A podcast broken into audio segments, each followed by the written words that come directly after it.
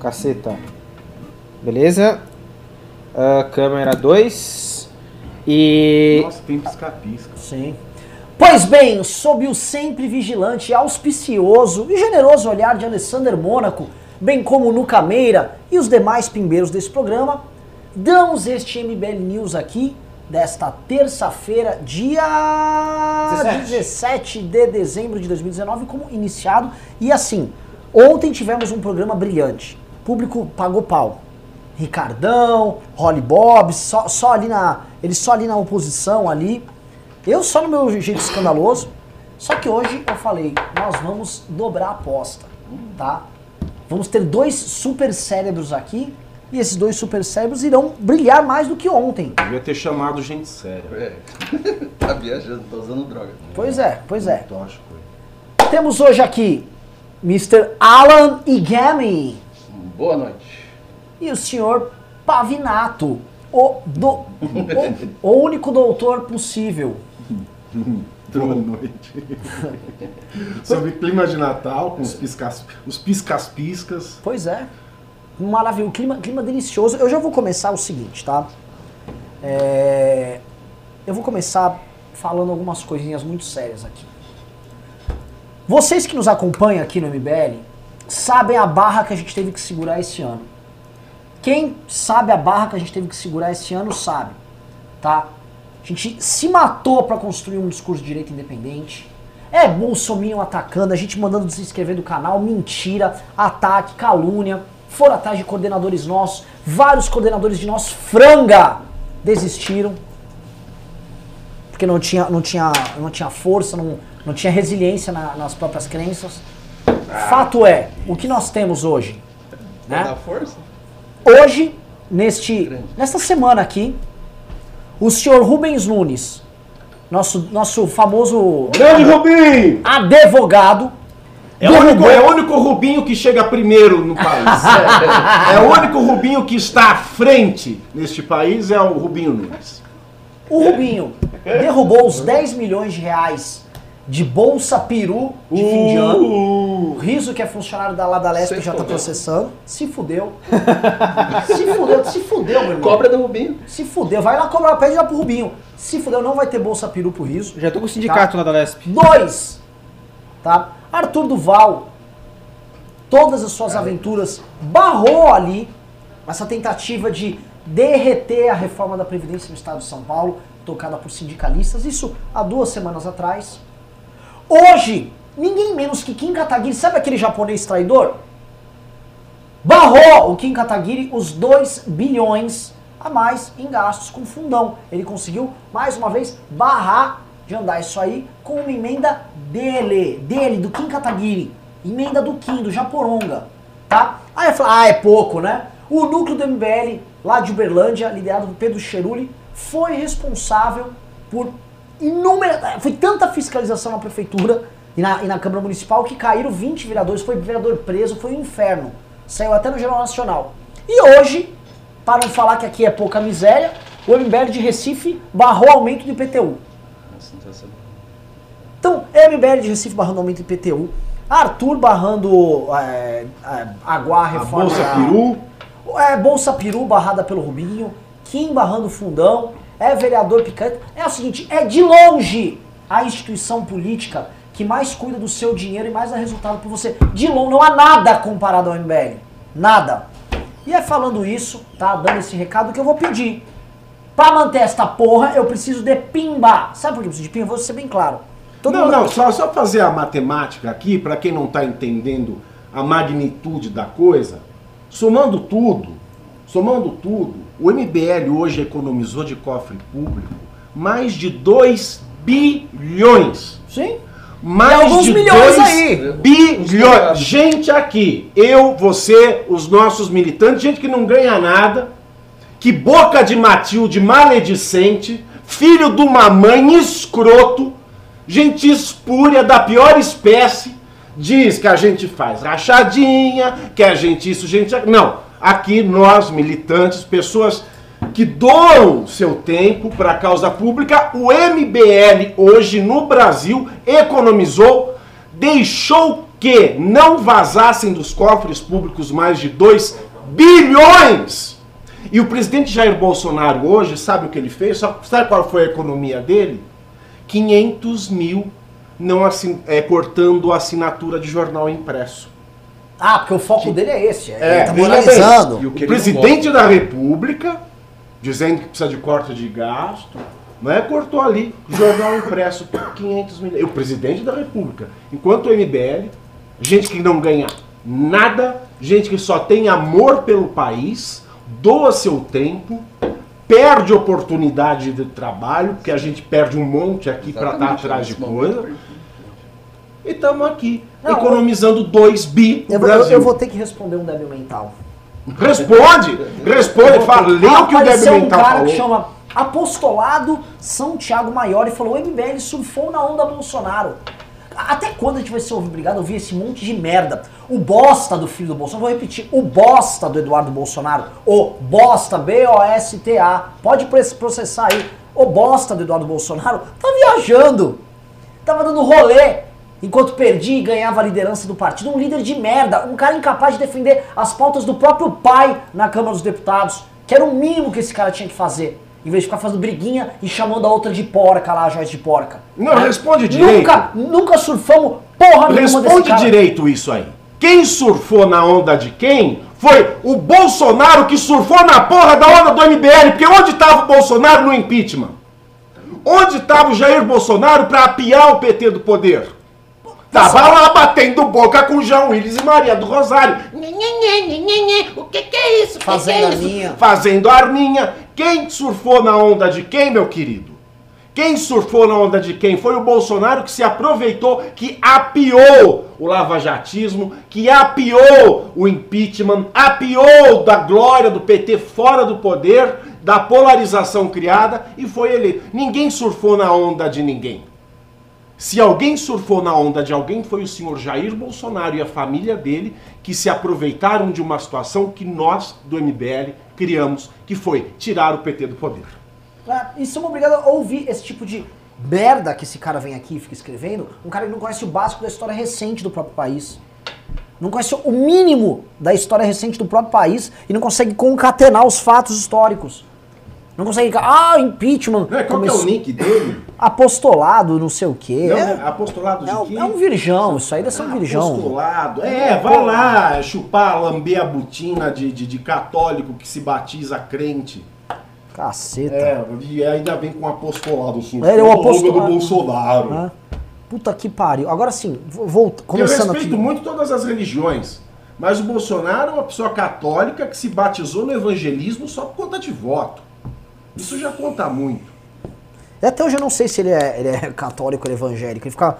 É igual os times de futebol que ele cada hora veste uma camisa. né? Isso chama populismo. Então, assim. Cara, que fim de ano nosso maravilhoso. Que fim de ano. Que presentão de Natal. É o MBL presentão, pro presentão. Brasil. E assim, amanhã estamos sendo xingados. A, a, a, a resposta que a gente vai ter do, público, do grande público é o seguinte: não fizeram mais do que obrigação. Não fazem mais do que obrigação. Né? Gente não faz mais. do que- Faz, pô, era ba- Sabe, meu irmão? Sabe a coisa que me dá raiva? Chamam a gente tanto de vendido, a coisa mais fácil era me vender. É A gente verdade. se vender, cara, era a coisa mais fácil. Pavinato, É verdade. monstrão, doutor, pica das galáxias. Eu já, já tentaram me contar. Eu, Pedro. Metade dos partidos brasileiros queria que a gente administrasse o partido deles. É verdade. Metade já chamou a gente, vem tocar essa merda. Ninguém é melhor do que a gente nessa porra. Aí somos obrigados a ouvir isso. E tá aqui o Kim, o traidor da pátria, tá aí. Arthur, né, o, ah, o que surfou a onda, tá aí. Aí sabe o que, que o Holiday tá fazendo agora? Só pra não esquecer. Holiday tá agora, pode ligar na TV Câmara de São Paulo, tentando e vai conseguir barrar mais uma vez a turma da Câmara dos Vereadores tentando acabar com o Uber. É capaz a gente ter mais uma vitória aí vindo do Holiday. E a gente é obrigado a ter que ficar ouvindo merda, tá? Por que, que eu vou pedir? Ah, vou- de novo, pedir, pedir, vou pedir grana aqui pra vocês, tá? Hoje eu sorte- vamos sortear pimba aí acima de 100 reais, tá todo mundo levando livro. Vai todo mundo levar o livro autografado com um beijinho do Pavinato, vai ter autógrafo meu, vai ter tudo, vai ter autógrafo do Alan, bagaça, o Kim já autografou, tá, tá até aqui já autografado do Kim, pra vocês verem, tá? Por que que eu vou precisar? Porque basicamente não vai ter MBL News semana que vem e nem na outra, isso é uma importante fonte, fonte de faturamento é importante compensar essa semana. Exatamente. Conto com vocês. Vamos agora falar, vamos falar aqui da, das pautas, né? Uou! Vamos falar de coisa boa? Vamos falar de top term. Que- que- quem- você quer ler o Monster Pimba ou não? Vou posso andar? Não, Marisa Riga pimbou 6.100 ienes japoneses, o que dá 226 reais. Uau! Marisa Riga não falou nada, muito obrigado. Muito, muito, muito obrigado. Se quiser mandar no chat, a gente lê aqui depois. É isso aí. É, vamos lá. Eu vou, vou começar aqui então a, a pauta. Né? Assim, assim, não vou. Isso já. As notícias todas aqui são só bombas boas nossas. Um, a Assembleia de São Paulo anula bônus natalinos. Vocês já sabiam disso, né? Não vamos comentar. Pessoal, assim, Tem todo um mundo já sabe. que, a- agora, não sei se a gente já recebeu, ah, o sindicato já vai Fala. entrar na justiça para reverter a decisão, porque falou que eles não são responsáveis por receber esse dinheiro. O funcionário não tem culpa. Sim. E é uma Quem- violência. Quem tem, é, quem tem que brigar pelo, pelo, pela- pelo recurso é a administração. Se a administração repassou o recurso, ela que vai atrás ali de recuperar, eles não têm nada a ver com isso. Não, que o pessoal do sindicato fique tranquilo, é só a Lesp descontar esse bônus agora nos próximos olerites que vão ter aí. Janeiro. Já vai descontar em janeiro? Vai. Então, ó, já estamos sabendo aí. Galera, você paulista, paulista já está descontando esse bônus aí de 10 milhões em janeiro. Porque era uma farra. Sem ter membro do MBL trabalhando naquela porra daquela assembleia, isso Sabe onde era a casa da mãe Joana. que acho que o pessoal não notou ainda. Lembra aquela tese do, do PSL, do gasto de gabinete? Sim. Que, qual que era a tese do, do PSL ali, do- dos nossos colegas ali? É o seguinte, você gastando ou não gastando, o dinheiro vai para algum lugar.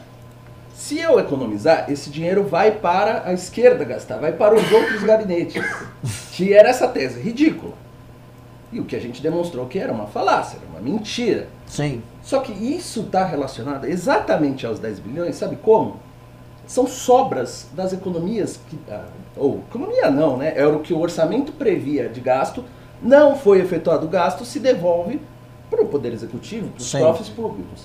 Logo, a economia que o gabinete do Arthur gerou, ou que houve ali, volta para os cofres públicos, não vai para o gabinete da esquerda. E aí o que, que a Assembleia faz, Alesp? Ela fala assim, pô, você economizou aqui?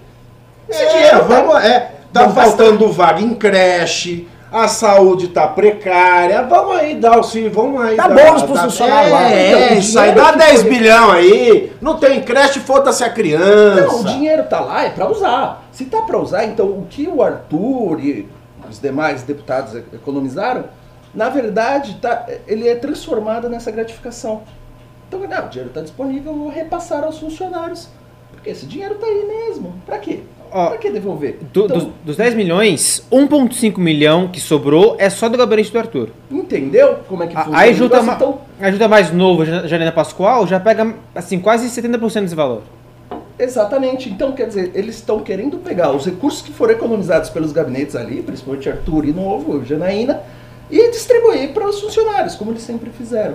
E aí, os nossos amigos do PSL ficam dizendo que o dinheiro ia para outro gabinete. Não, ia para o bolso. é- é essa sujeirada aí, Douglas? Gracinha, é, Carteiro Reaça, todo mundo se aproveitando aí da economia da Janaína, do Arthur, do, do Rene, ali, o pessoal do Novo. Eles aproveitam ali da economia para ganhar um extrinha.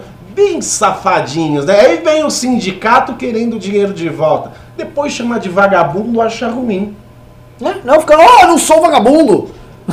tipo assim, e, é- e é o seguinte, anos a fio, anos a fio, você aqui, paulista, era roubado sem nem saber. Porque nem saía na imprensa essas coisas.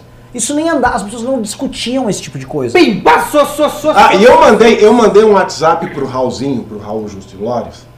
Falei, eu não gostei de mamãe causei. Não, Porque ele não tá causando, ele tá fazendo.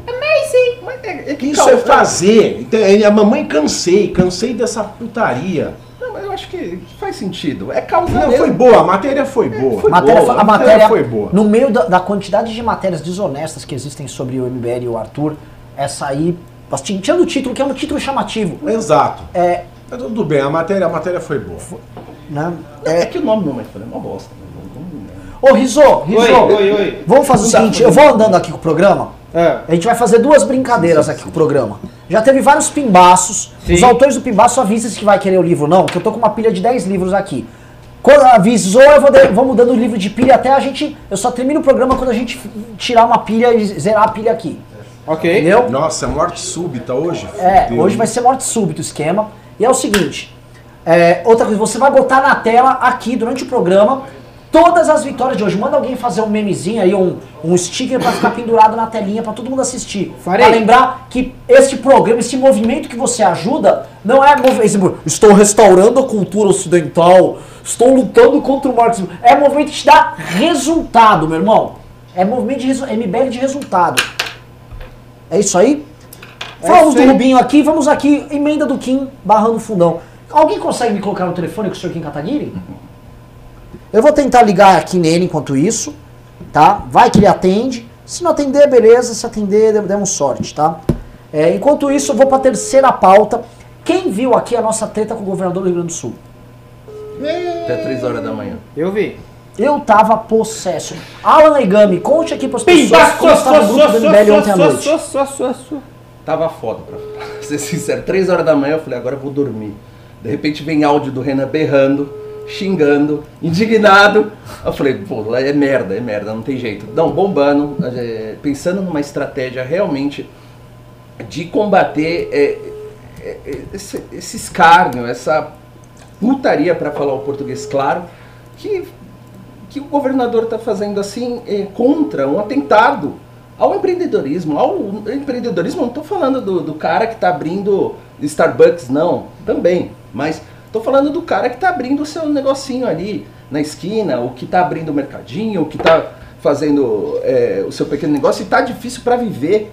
E o cara vem é, achacar as pessoas da pior modo possível, que é usar o poder judiciário para coagir as pessoas. E o cara, em público, dá uma declaração dessa, como se estivesse levantando a, a bandeira ali da, da salvação da, da população, quando, na verdade, ele está querendo encarcerar gente que trabalha. É isso. A bandeira dele é essa. Então, logo a gente teve uma reação.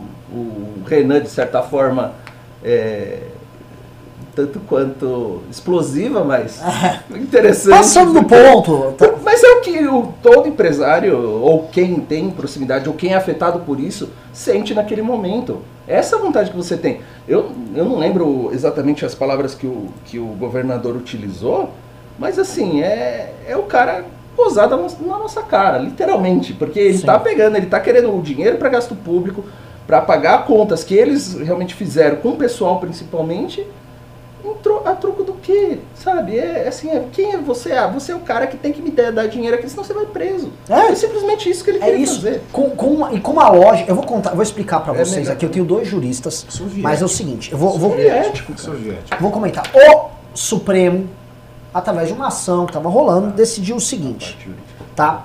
Que se você declara, ou seja, você é um empresário, você emitiu uma nota fiscal, você declarou o SMS ali, plau, entendeu? Você não sonegou, você declarou, mas se você não pagou, isto já era tipificado, é o artigo 2 de uma lei X. Aí ele fez uma analogia, ele inovou como o nosso Supremo faz. Sabe quem fez isso, né? Barrosa. Óbvio. A Barrosa, amiguíssima do Eduardo Leite. O, aral, o arauto da inovação jurídica É. brasileira. Qual é a nova analogia dele? Ele fez a analogia Obrigado.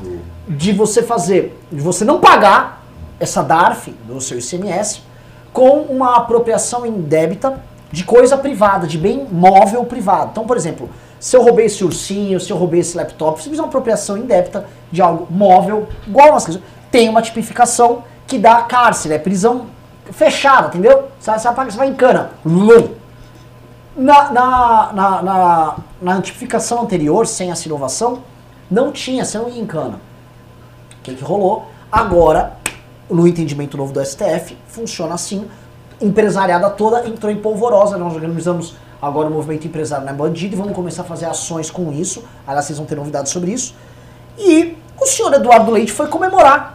Ah, agora temos condição de constranger empresários que não estão. Ele usou a palavra constranger empresários que não estão pagando, porque em Santa Catarina já funciona desse jeito e você consegue ter 4% a mais de recuperação de créditos tributários, né? Coisa que aqui não tem. Então nós podemos fazer. muito- Ele foi comemorar isso sob uma lógica utilitarista de aumento de eficiência na arrecadação. Porque assim, eu posso aumentar a eficiência na arrecadação, posso instituir uma determinada lei assim, ó, eu vou botar um cara com uma arma dentro da tua casa.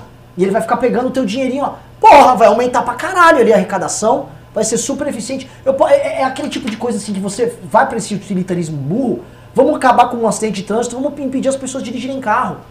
Né? Ele não trabalha com os pressupostos básicos do tipo, é, é- é completamente desproporcional você querer prender um empresário por não pagar a DARF que ele declarou. Sabendo que no Brasil, Mercedes-Benz atrasa pagamento de CMS, Carrefour atrasa pagamento de CMS, todo mundo. Qual é a... Esses caras são uns insanos, In- assim, completamente insanos. E aí ele lá foi querer dar uma de galudão pra cima da gente no, no Instagram, se fudeu, se fudeu, assim, apanhou, as pessoas estão lá, empresário não é bandido, empresário não é bandido, empresário não é bandido, ficou feio pra caralho pra ele. Senhor Thiago Pavinato, quero sua análise jurídica dessa porra. E também, o seguinte, o cara ficar pagando de bonitão, Thiago, que porra é essa? Bom, bonito ele é.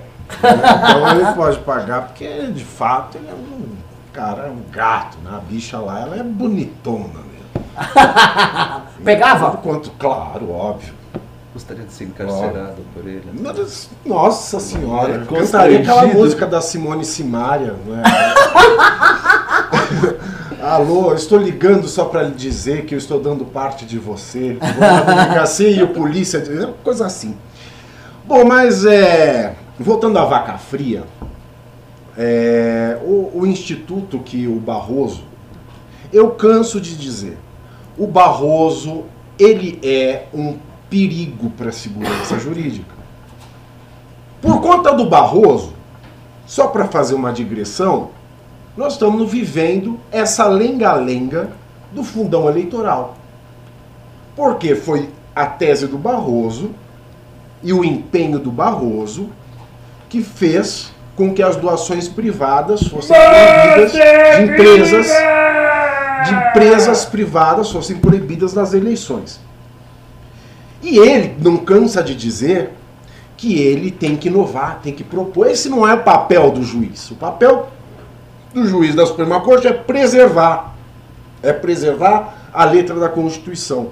E agora ele vem com essa inovação que é dizer que é apropriação indébita você não repassar o ICMS, não repassar ao poder público o ICMS declarado. Ó, Tá que tá, hein? Porque existem duas hipóteses de prisão civil nesse país. Uma é você não pagar a pensão alimentícia. Você tem um filho, não paga a pensão, é cana. A segunda é a apropriação indébita. Por que apropriação indébita? Porque é um lobby dos bancos Sim. não é?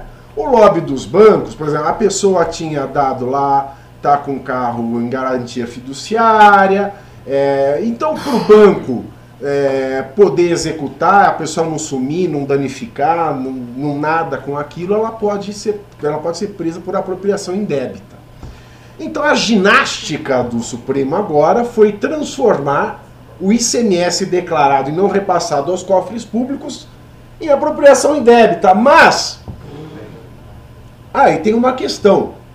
Às vezes o ICMS foi pago na ponta da cadeia, foi pago na indústria, tá num estoque do, do, do, do varejo ou do atacado e não foi repassado para o consumidor. Exatamente. Como é que eu vou prender o sujeito do varejo ou do atacado?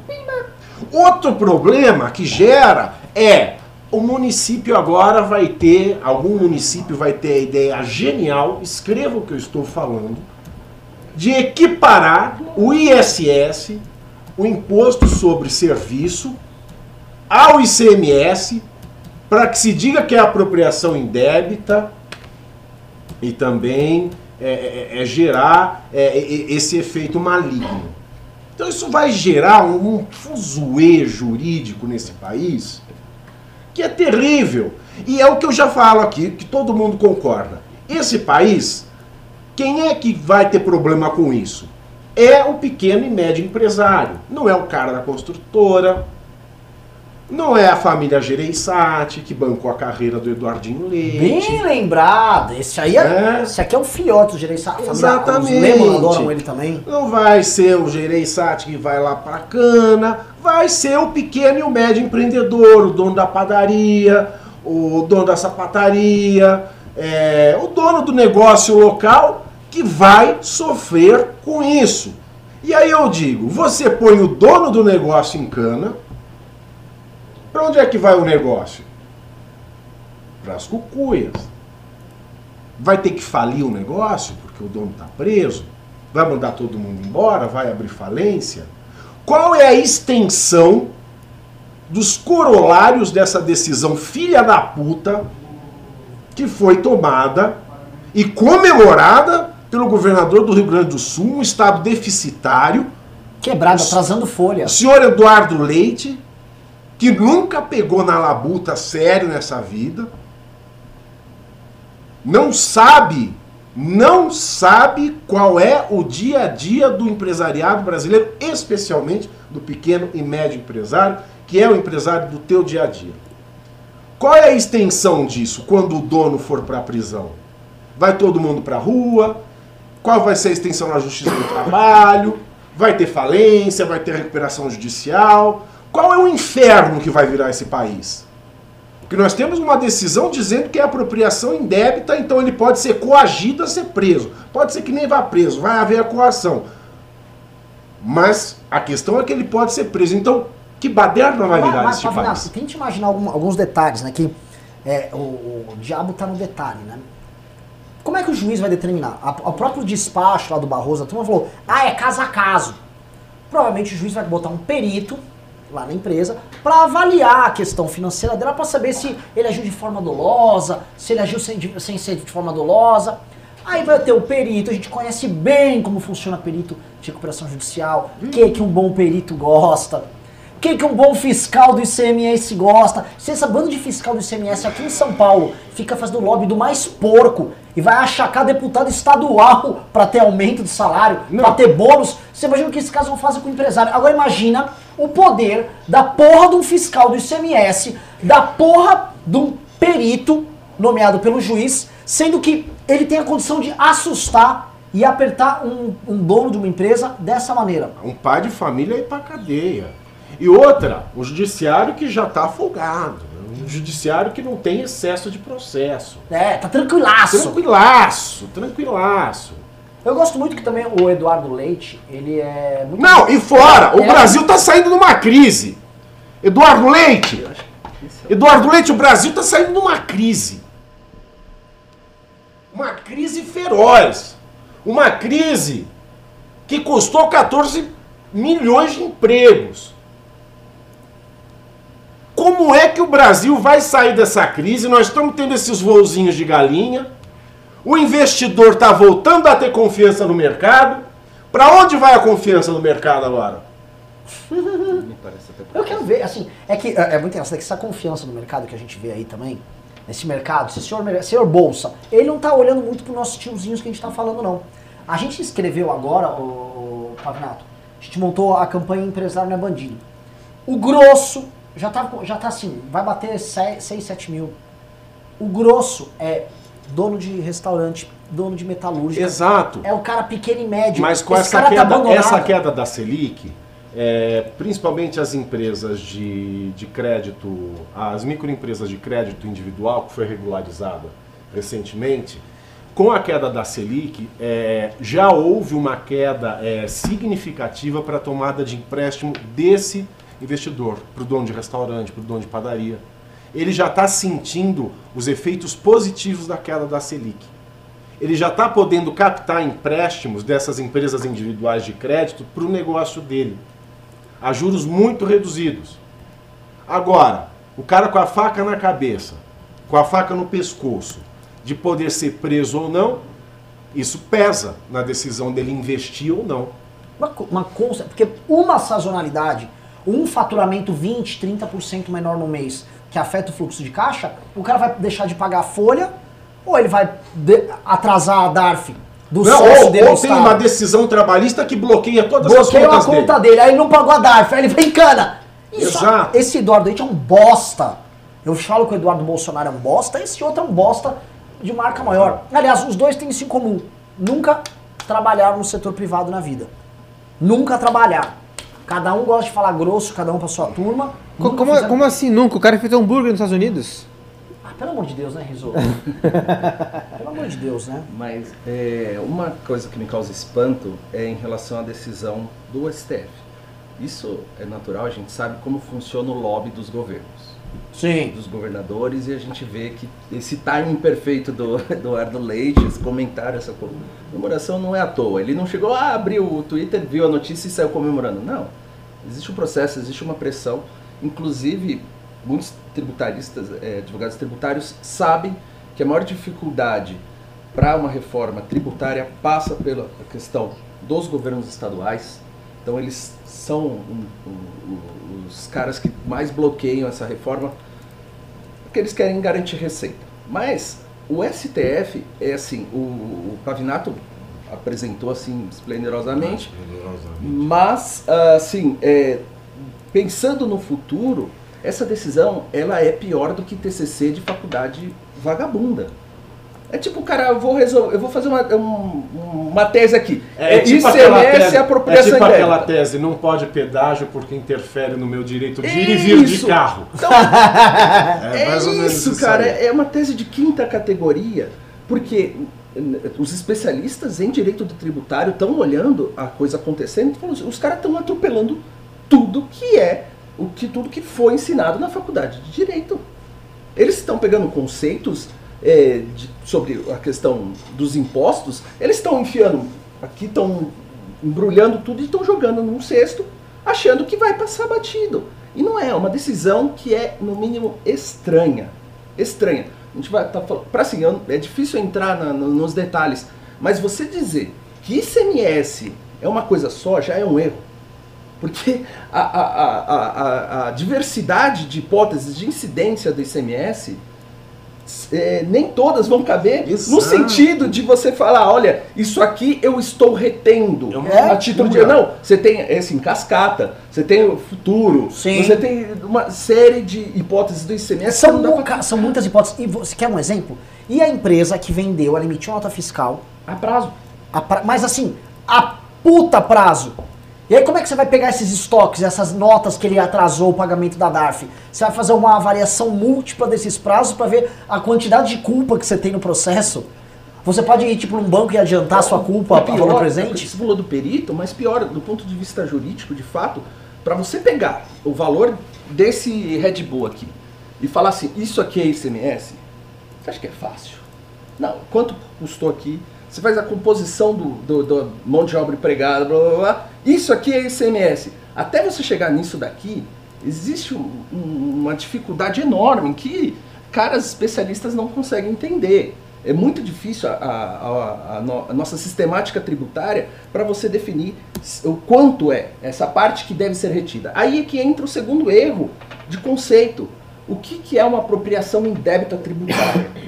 Apropriação indébita é eu pegar algo que não me pertence. Exato. Essa, cri- por isso exemplo, é de uma criatividade. Eu tenho a folha de pagamento, você vai pagar pro cara mil reais. Desses mil reais, você pega o percentual do INSS dele e fala assim, eu vou passar pro INSS esse valor, eu vou descontar. Eu não tô tirando do meu bolso para dar pro INSS, estou tirando do bolso do empregado para recolher pro INSS. O que que acontece? O- como a- o, o- o sistema tributário é tão horroroso no Brasil, que ele fala assim, meu, é tão difícil arrecadar, faz isso para mim. E aí ele pede pro empregador fazer isso. Então ele vai lá, cata os, os 9, 10, 11% e joga pro INSS. Então eu tô pegando algo de alguém e tô repassando. Se eu desconto isso e não recolho, eu estou me apropriando desse valor. Logo é um crime. Isso é uma conduta de tomar algo de alguém indevidamente. Agora, olha a lógica deles. O preço do produto incide o ICMS. ICMS. Ele distorce, não é mais incidir. Ele diz assim, o ICMS faz parte do preço. Porra, faz parte do preço, é mão de obra, tudo faz parte do preço, é lógico. Mas o conceito jurídico não é esse. Eu não tô retendo o ICMS do que o cara tá me pagando por um produto. Sim. Essa é uma malandragem. É uma malandragem jurídica que é, no mínimo, estranha, porque já é um conceito que se aprende desde o banco da faculdade. Está muito estranha essa, essa movimentação do, do STF. O que a gente tem, o que eu acho é o seguinte, a gente tem alguns. É, para chegar na razão disso aí, a gente tem algumas pistas. A primeira pista é. A gente sabe muito bem do lobby de diversos governadores de estados quebrados que teriam, que gostariam muito que tivessem tocado a reforma da Previdência lá no Senado e lá na Câmara dos Deputados e eles não precisariam ter feito a reforma. Governadores que têm dificuldades enormes de discurso para passar reforma, tipos de esquerda no Nordeste, ou que não tem base e que são obrigados a dar, ter que dar os pulos, que é igual o Eduardo Leite, que tá agora, nesse instante, tá tentando passar uma série de medidas para tentar resolver as contas públicas no estado dele. Esses caras foram fazer lobby com um grupo muito específico lá. A mesma turma, praticamente a mesma turma que votou ah, a favor da prisão em segunda instância, é a turma que está inovando aqui desse lado. E a turma do Gilmar, etc., estão contra. Então você tem um caso é, é, muito assim, hoje, neste tema, o Gilmar Mendes é o cara mais sóbrio e sério. E tá sendo o cara. Ei, vocês estão estão viajando na maionese. É por isso que eu tenho raiva de gente que fala, é garantista, garantista. Então, se o não tiver de a é porra garantista. do garantista, se não tiver a porra do garantista, acontece essas coisas. É, assim, é, é, é que aí aí é esse, essa coisa que o brasileiro, cada dia ele tá vestindo uma ideologia, um conceito, uma, uma ideia. Porque Celso de Mello, ele foi garantista na, na prisão de segunda instância. Rosa Weber foi garantista. Exato. E o- nesses dois casos, ele não enxerga o garantismo legal, que, explicando um um modo simples, popular, é o seguinte: eu só vou prender aquele cara que comete um crime que justifique pra cadeia. No mínimo. Então, será que faz sentido nesse garantismo do Celso de Mello, da Rosa Weber, prender um empresário? Esse é o garantismo dele? Porque não recolheu ICMS. Sim. É um tipo de garantismo Pimba, muito só, do- só, só. do maluco que para liberar o corrupto, que pega o dinheiro, muitas vezes do ICMS, pra, pra si, ele, não, vamos praticar o garantismo, não pode ir pra cadeia até o trânsito julgado. Agora, o empresário que produz para recolher o imposto, para ser roubado, esse sim, esse merece pra cadeia. Que garantismo maluco nós temos aqui no Brasil, né? Eu acho a situação, assim, tá, tá todo mundo confuso. Eu tô um pouco assustado que nesse tema aqui, Partido Novo não falou nada. Nada! Tinha um partido que, em tese, representa os. Partido Novo. E eu tô chocado porque, assim, o silêncio deles me preocupa. Porque muita gente falava pra mim, o Partido Novo não é o partido do empresariado, é partido de um grupo específico de uma elite empresarial muito específica e não tá preocupado com o cara pequeno.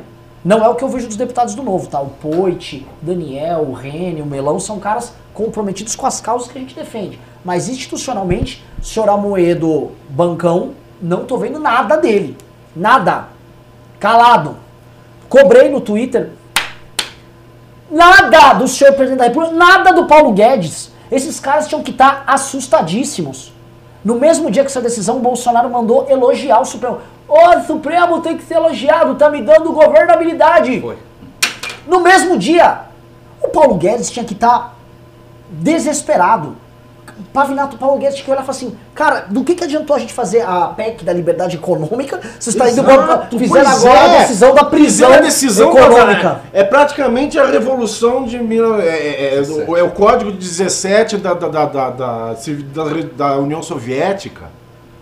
Isso é, é para espantar o empresariado. Isso é soviético, não tem nada mais iliberal do que isso. E só a porra do MBL tratando disso. O Arthur bateu agora no, nesse leite, o MBL bateu nisso, o Kim, o Kim tentando com a, com a deputada Patrícia, com o PL, só a gente fazendo corre. Porque na hora que o bicho pega, meu irmão, e que não é tipo, ah, precisamos defender a cultura ocidental, ou quando é tipo fazer uma economia que é super válida, aí sobra só nós. Igual na época do impeachment, quando precisou marchar a pé até Brasília, história que a gente conta nesse livro aqui, meu irmão, não veio, não veio ninguém ali marchar. Não veio na hora de comer o pão que diabo amassou, não tinha ninguém. Bolsonaro tava viajando pelo Brasil com todas as mordomias disponíveis e ainda avisava: Ó, vou usar tudo que eu tenho à disposição. Se eu tenho, vou usar. E se tivesse mais, usaria também. Né? É importante lembrar. Cobrem aí. Não tem aí o Zancap? Os imposto é roubo? Cadê a turma do imposto é roubo? Cadê? Cadê a turma? Ô, imposto é roubo, cadê? Faz alguma coisa, bonitão. Faz aí, caralho. Não é? Agora era o momento pra fazer a revolução ANCAP. Né? Né? Cadê? No- aí some. Na hora do pau, essa turminha do blá blá blá, some. É. Não, e tem, e tem bicha no Ministério da Economia. Tem que ser Bicha. conversa de salão, né? Conversa de É. salão, tá, tá, tá, tá, tá. Que fala assim, ah, o liberalismo do MBL é não sei o quê. Pá, pá, pá, pá, pá. Cadê agora? E nessas, nessas horas é o seguinte. Você conhece, é teu amigo. Sim, vários, mas ali, né? É, ali o que. Ali é o Não seguinte. posso falar o nome porque eu gosto dele. Não, não, eu também Mas acho tá gente, boníssimo, mas o lance é o seguinte, eles veem o MBL como um projeto de poder e autônomo. O fato de a gente ser autônomo e não depender de filha da puta nenhum, dói. É, eu vou ir pro próximo tema aqui, que acho que é o tema mais falado do dia. É até legal mudar o título agora. Bota caso Carol, Carol Keller aí, eu não sei direito o nome dela. Pior que não pode nem mandar o governador tomar naquele lugar, né? Riso? Oi, querido. É. Mudou o nome já Eu do título? mudei. Pior querido. desse, desse caso aí do, E não é do não é Eduardo Carol? Leite, que não pode nem mandar ele tomar naquele Não lugar. dá porque vai gostar, né? É, Na verdade, vai ele gostar. vai. Não, só eu posso falar isso. É. Eu tenho lugar de fala, você não. É o seguinte, eu falei lá do mudar as pessoas, tá faltando três livros aqui pra vocês matarem a pila, tá? Vamos lá. É... A YouTube, uma youtuber bolsonarista é, é Carol Keller. Heller. Carol Heller? É Heller ou Keller? Riso? Oi, É Carol Heller? Keller. É Keller? Tô fazendo p- programa de humor. É Keller? É Heller? É Carol Keller? É Carol Heller? Deixa eu ver aqui. É Carol Keller. Enfim, uma youtuber bolsonarista, né? Até a gente já criticou outro dia, porque uma hora tava no gabinete de um cara do PSL, agora tá trabalhando numa TV estatal, né? Mas enfim. Aqui tá Heller na pauta. Carol Heller. Carol Heller. Heller. Ela tava andando. é, ela é um. Que não tem nada a ver com a Cássia É, Sim. é filha da casa. Ela é o trans, ela, ela nasceu menino, virou menina.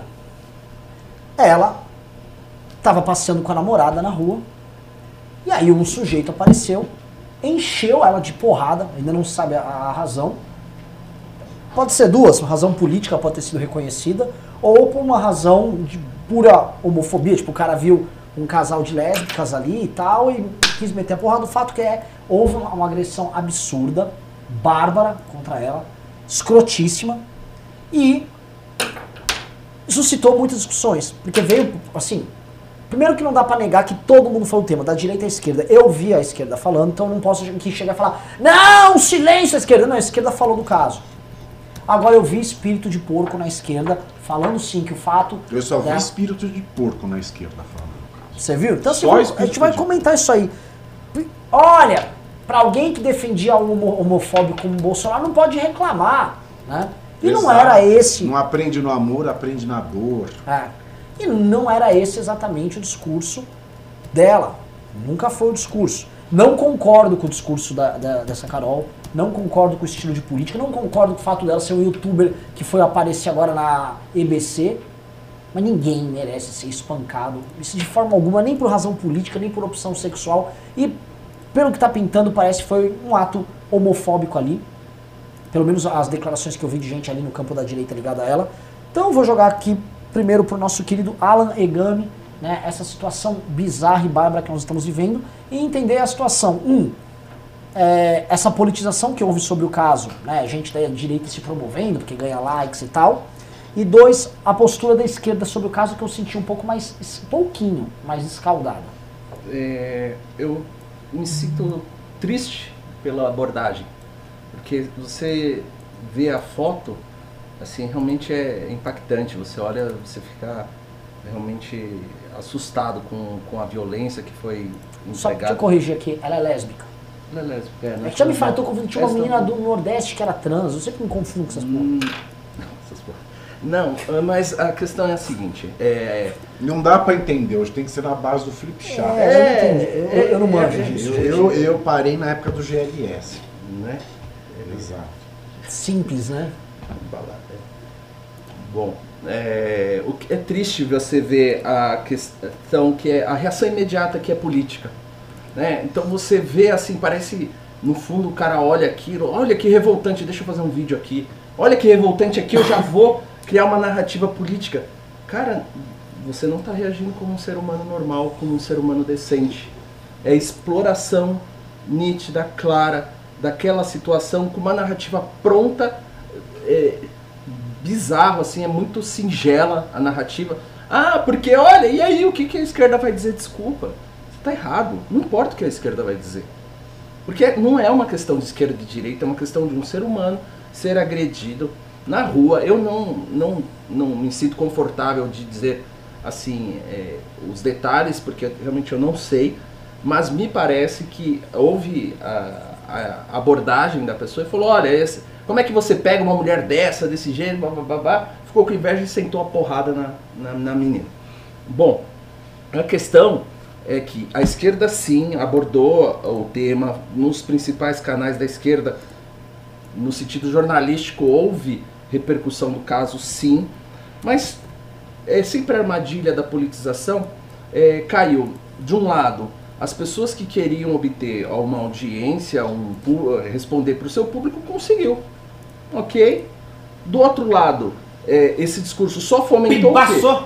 Se você é, é, se você é mulher trans, se você é mulher lésbica, se você mulher lésbica não, se você é lésbica, o que for, no Brasil você está sujeito a ser agredido, tal, tal, é um país homofóbico, preconceituoso. Quer dizer, é, foi fomentada sim essa imagem, sendo que o, o cerne da questão aqui é a brutalidade que a gente está perdendo na sociedade, assim, a sensibilidade, entendendo como esse caso mais como um fato político, como um fato para o noticiário, do que necessariamente uma questão, sim, de um retardado mental que tem que ser punido. Ninguém ficou tão preocupado em saber como é que vai ser a apuração, como é que vai ser o desdobramento, como é que eh, o que, que vai ser feito no caso. O, o fato dela ser lésbica é, deveria ser acessório ao caso. Porque houve uma agressão física ali, quase uma tentativa de homicídio. É isso que tem que ser visto. Então, assim, o prejuízo que fica aqui é para o debate sério, é o debate de verdade, que é a- as pessoas estão sofrendo violência na rua por qualquer motivo, justamente não porque o Bolsonaro está incentivando, nem porque o, o país ele é homofóbico. Não, não é por causa disso. É sim porque é fruto de uma impunidade que as pessoas agem como bem entendem e vão ter a cobertura da lei, principalmente aqueles que têm desvio de caráter. Então eles realmente não estão preocupados com as consequências, sabendo que vão conseguir empurrar essa situação sem ser punidos. Então assim fica uma distorção é, e do lado do ser humano, do bom senso, é coisa de é coisa de louco, virou um espetáculo. Na verdade bizarro, né? Porque ali é uma vítima, ali é uma pessoa que ficou desfigurada Sim. e é tratada como um, o que um caso mais um. Isso é a datanização também, né? O Datena hoje está dando uma de bonitão agora. O que é o Ratinho fez, o que todo Sim. mundo fez. Aquilo que todo mundo criticava e parecia uma crítica comum, no lugar comum, não é não. Né? Na verdade, a gente fica esperando para ver o- esse conteúdo, para ter uma reação e entrar nesse lugar comum da, da discussão política. né? O. Brasil é um país que mata. Mata hétero, mata gay, mata cisgênero, mata transgênero, mata gordo, mata magro, mata preto, mata branco. País que mata, um país violento. O que não dá para tolerar é o discurso, a desumanização do discurso. A esquerda nós já sabíamos desde a eleição do Bolsonaro que eles vieram com a novidade que é o ódio do bem. Né, Eles têm o monopólio do ódio, o ódio do bem. né, De lidar com todo mundo que pensa diferente é, do pensamento progressista na ponta do fuzil. Eles podem odiar, a outra parte não pode odiar, ninguém pode odiar. Essa questão é uma questão humanitária. Estamos falando de seres humanos. Onde foi a sensibilidade Nessa era de polarização, a sensibilidade foi pelo ralo.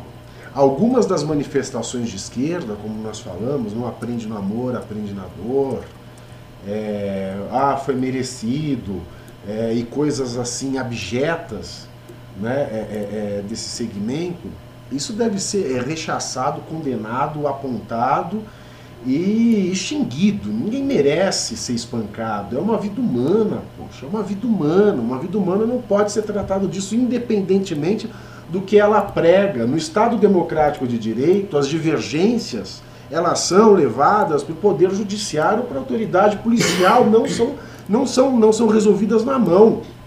Quem tem o monopólio da força é o Estado. E todo aquele que quer se valer do monopólio da própria mão deve ser detido, deve ser barrado, deve ser perseguido. Não pode viver livremente impune em sociedade. Agora, falando da esquerda ainda, é, trabalhar esse acontecimento triste, como olha, tá vendo, nós avisamos. Isso é triste de uma canalice sem tamanho. Ora, isso sempre existiu.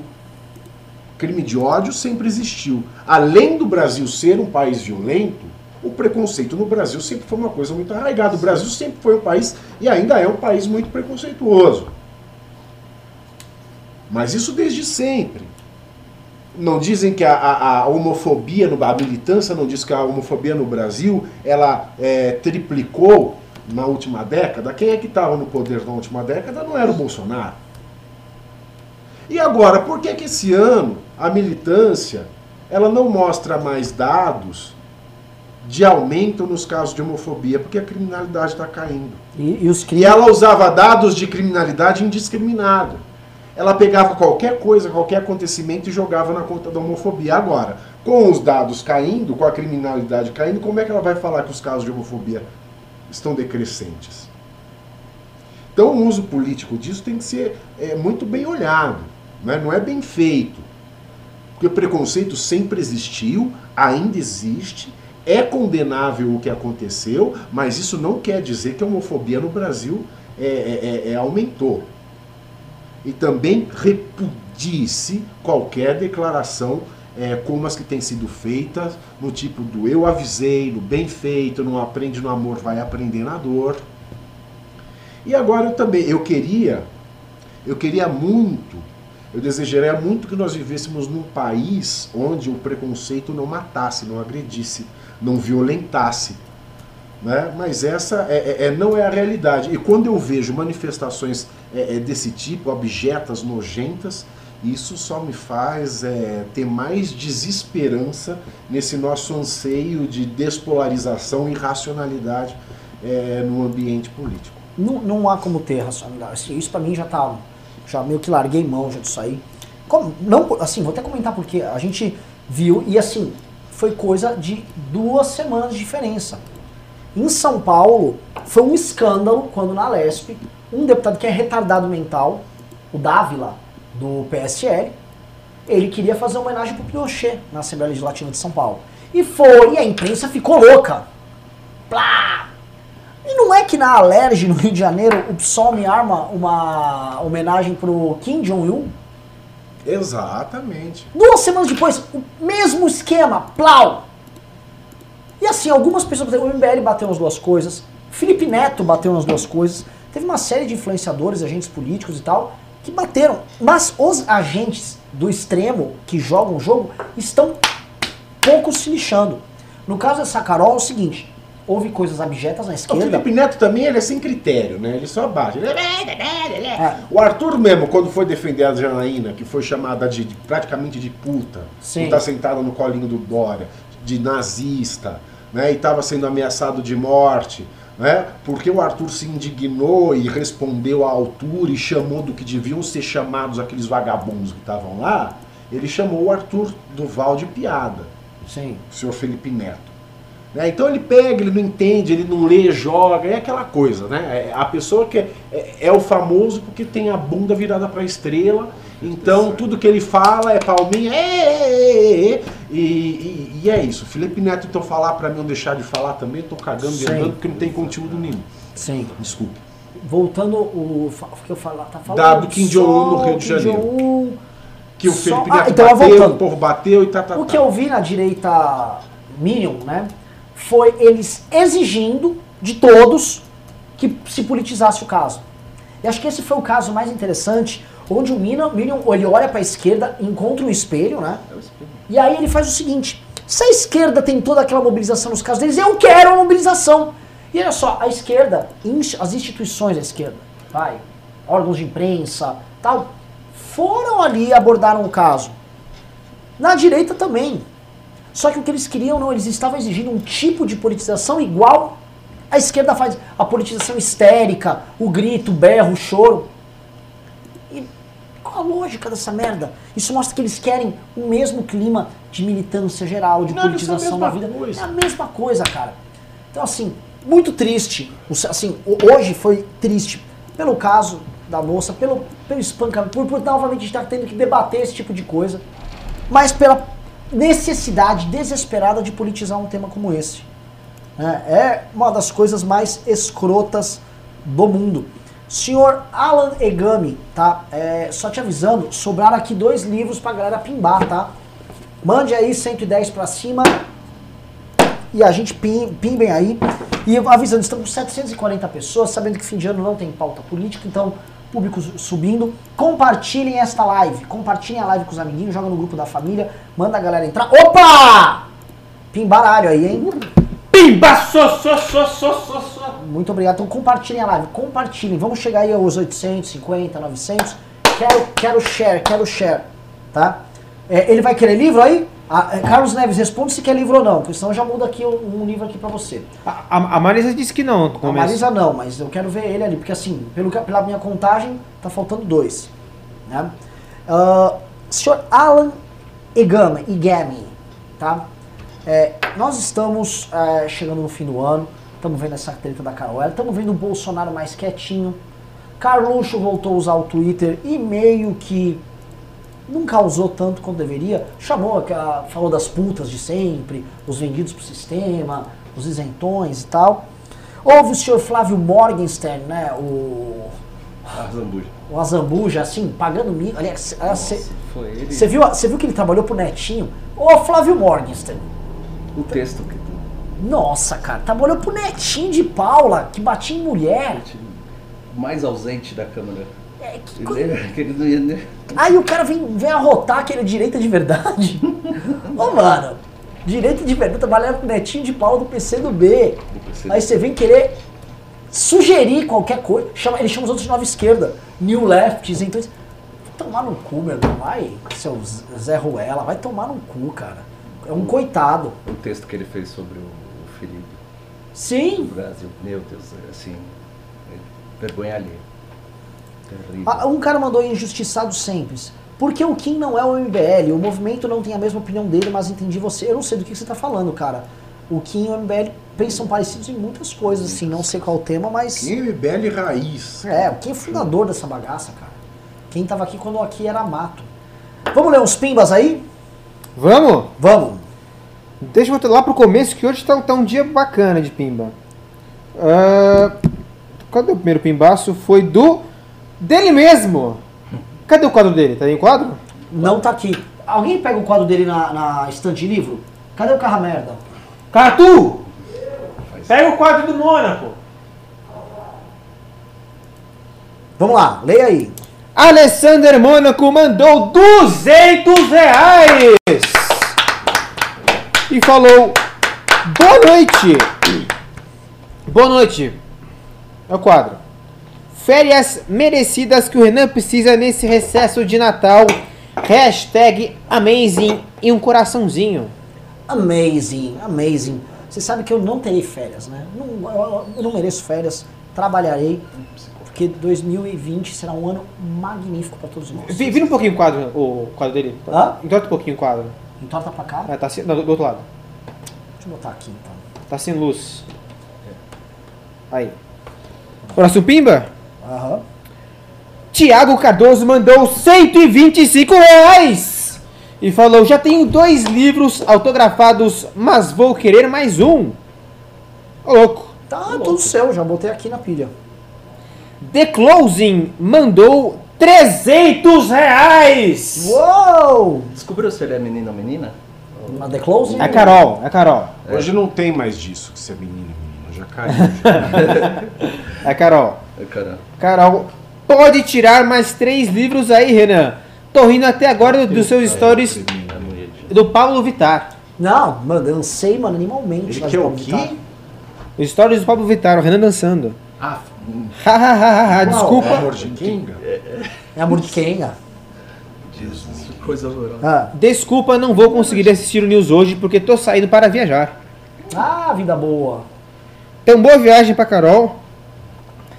Gabriel Filete mandou 200 reais e falou: pelo bom trabalho de vocês, 2020 promete Arthur Duval, prefeito de São Paulo, Holiday Vice. Temos que aprovar a PEC da segunda instância e enfrentar o que vier pela frente com coragem. Me manda livrinho ontem mais 300, ontem mais hoje dá 300 reais, hein? Pois é. Você esqueceu o Kleber, viu? Quê? Tem pimbo de 100 reais do Kleber aí que você não leu. Do Kleber? É. Oh, perdão, o Kleber, 100 reais! Ele não mandou nada no primeiro Pima, mas no segundo, no segundo Pima mandou mais 10 reais e falou: Gostaria de receber o livro, obrigado. Então, Kleber receberá o livro. É... Nossa, é muito pimbaço hoje, cara. Um Mas dia- vamos intercalar. Você leu os pimbos, vamos voltar para uma Tá bom. pauta polêmica Então vai, aqui. então vai. Tá? É... Pavinato. Hum. Sou eu. A direita é homofóbica? Depende do que você chama de direita. Ah, Primeiro, vamos lá, vamos pegar aqui as direitas. Tem a direita MBL, que é uma gaiola das loucas, você já conhece bem. nossa senhora. É, o, o- você, tem a, você tem a direita Minion aí, que também é, mas a gaiola tá muito protegida. É, Conte-nos. É o seguinte, não dá para se pensar em questão teórica e pelos exemplos históricos que nós temos da esquerda, é impensável teoricamente que a esquerda seja o campo de atuação dos LGBTs.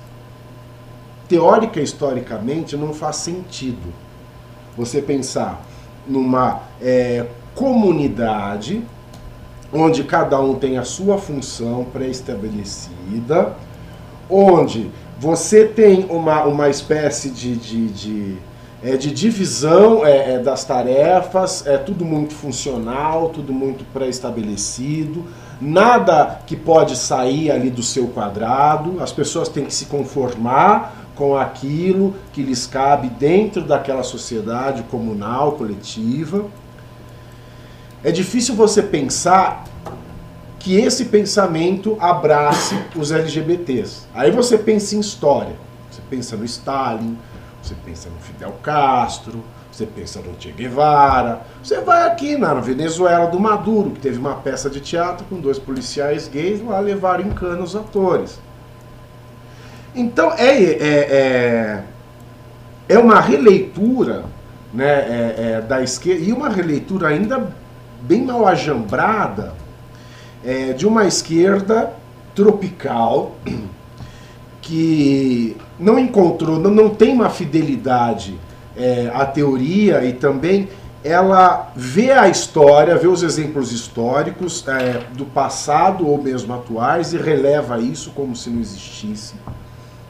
Né? E com essa cultura do dividir para dominar, eles olharam ali um campo, né, um, um- público que não estava é, nem defendido, nem representado, um público abandonado. Né? O público LGBT, um público. Se a gente voltar é, na história recente do país, né, não tinha nenhum grupo que defendia, nem de esquerda, nem de, nem de nada. Então era um grupo marginalizado. Até porque Anos atrás se falava que a homossexualidade era doença. Ser travesti era uma parafilia. Parafilia é uma, é uma doença de ordem psiquiátrica, é, de cunho sexual. Então ninguém queria, ninguém mexia com esse público. A partir dos anos 90, quando a APA ela tirou a pecha de doença nas questões da sexualidade, é que os grupos de esquerda, tentando aumentar o seu leque de influência, eles passam a proteger. Porque a direita nos trópicos, né, a direita nos trópicos, ela, ela mais pende para o conservadorismo do que para o liberalismo. E a direita ela tem essa divisão significativa. É, os reacionários se dizem de direita, os conservadores se dizem de direita e os liberais se dizem de direita. Então a esquerda se apropriou desse grupo. Se apropriou desse grupo a despeito do, do, do arcabouço teórico e dos exemplos históricos.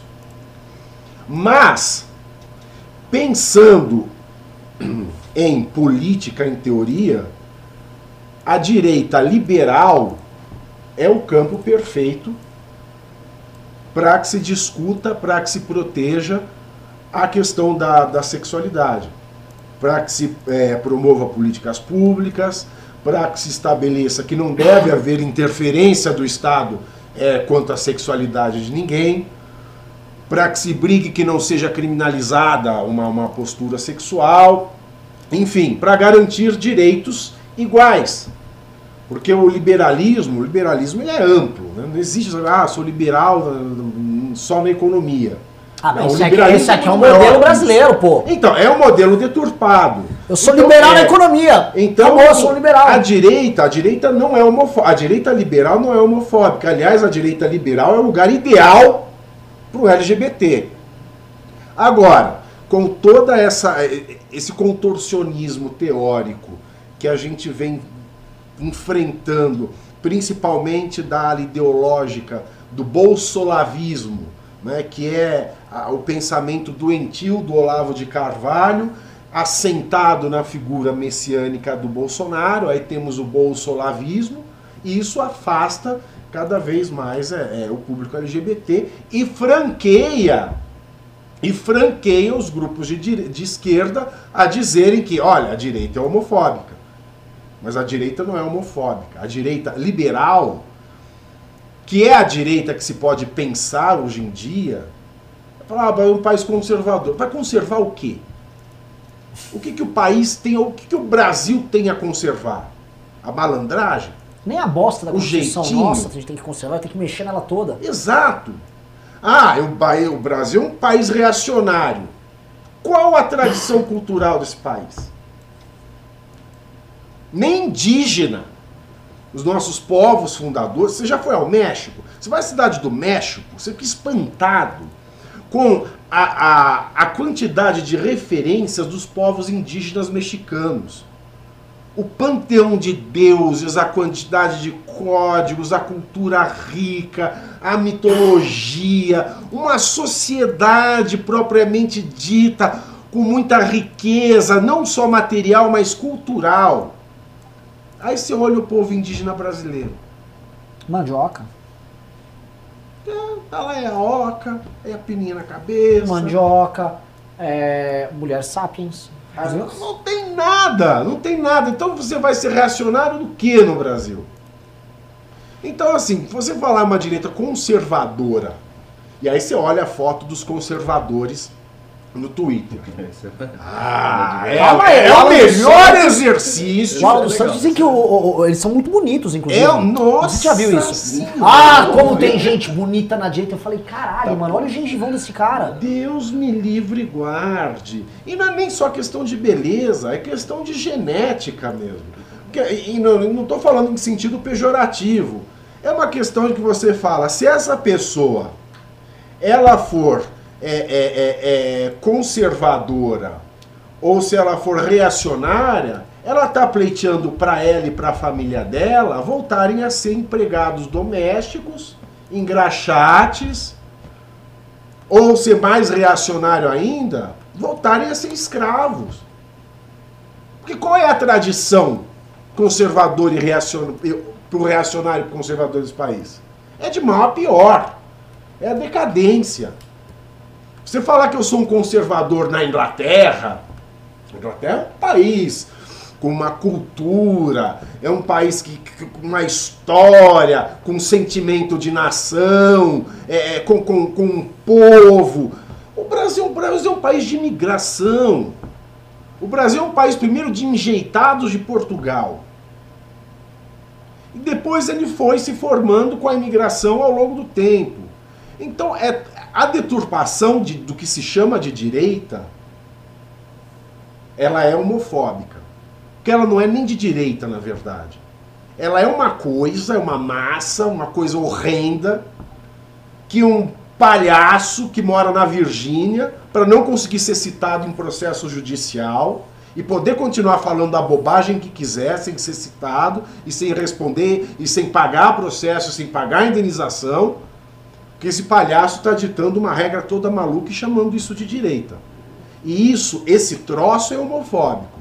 Agora, a direita, a direita liberal, que é a, a- a essência da direita, que a essência da direita, hoje em dia, só faz sentido se nós pensarmos em livre mercado.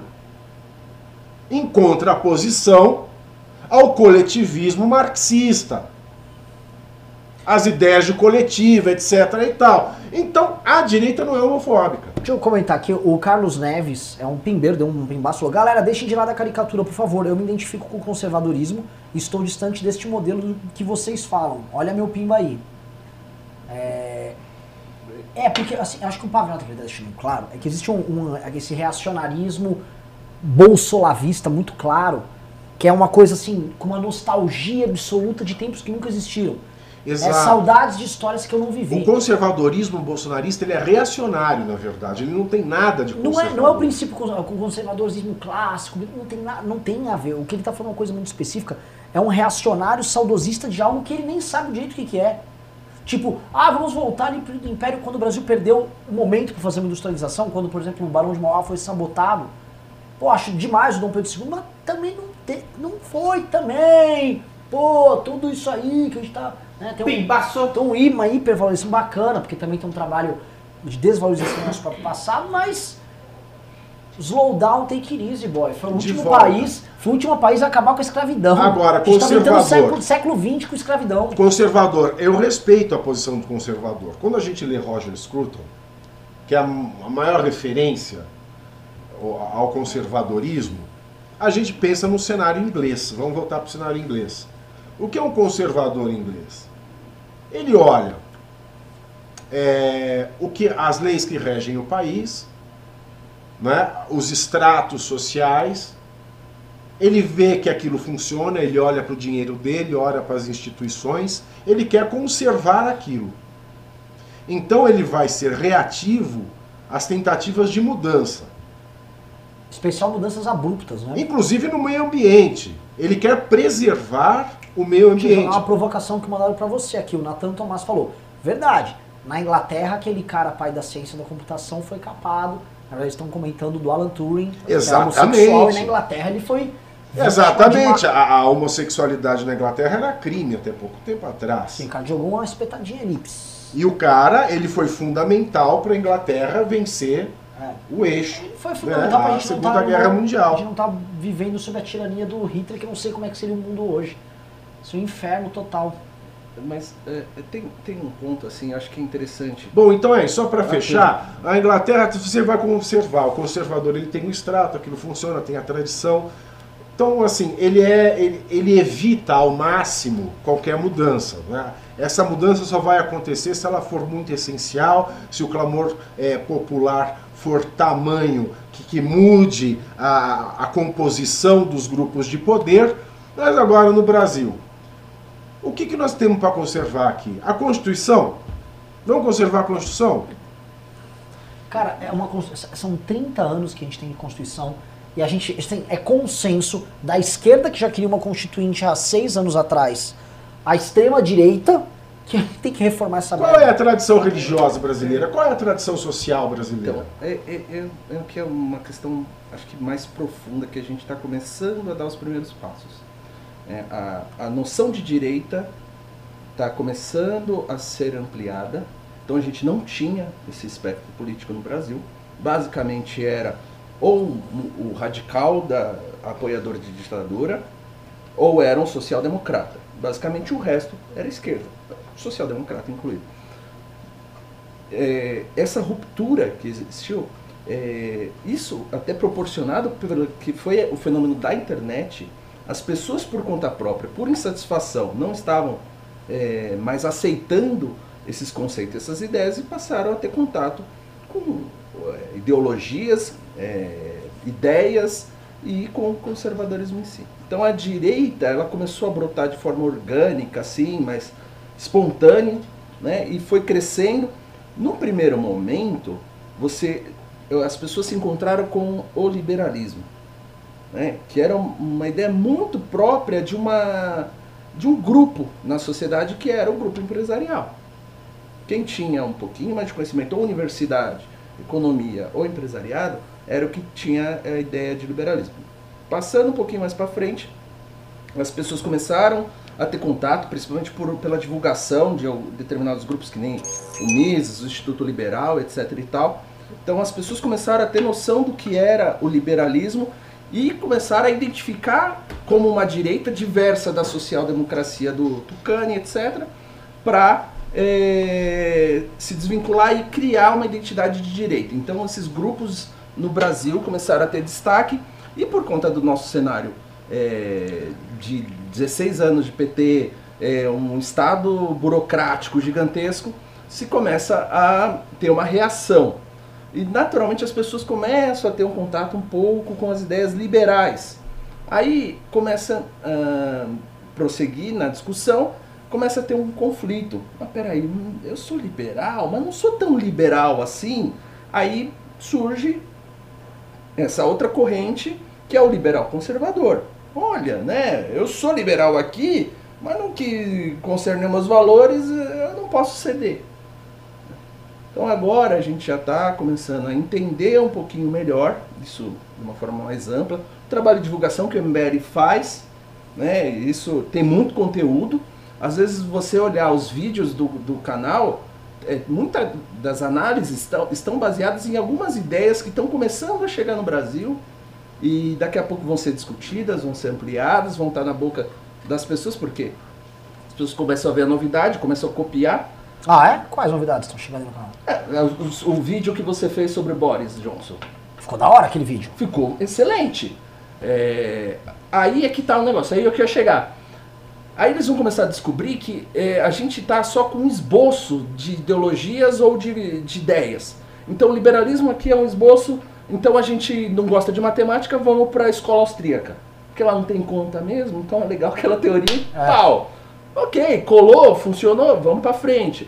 Conservadorismo, aquele conservadorismo que já está sofrendo uma transformação gigante, aí a gente começa a identificar e tal, mas vai se aprofundando, né? A gente vai enxergando o que não é somente aquela coisa de, de, de, de formalidades, de estética conservadora ou de da época vitoriana, não. O conservadorismo é muito mais amplo e dependendo de cada situação, ele vai ser diferenciado. E hoje, o que está conseguindo se adaptar à ideia conservadora, e que é aí que entra o vídeo, é que o conservadorismo ele está muito relacionado à ideia de identidade, que a esquerda também tem. Ele- ele- a esquerda foi mais rápida nesse discurso. Então ela passou de um, de um discurso classista para o discurso de identidade, e no Brasil, um pouquinho tardio, nos anos 90, copiou a ideia do identitarismo ou da diversidade americana. O Milor falava, quando uma ideia ela começa a se tornar velha, ela chega ao Brasil, ela vem para o Brasil, né? Então é, é mais ou menos nesse sentido.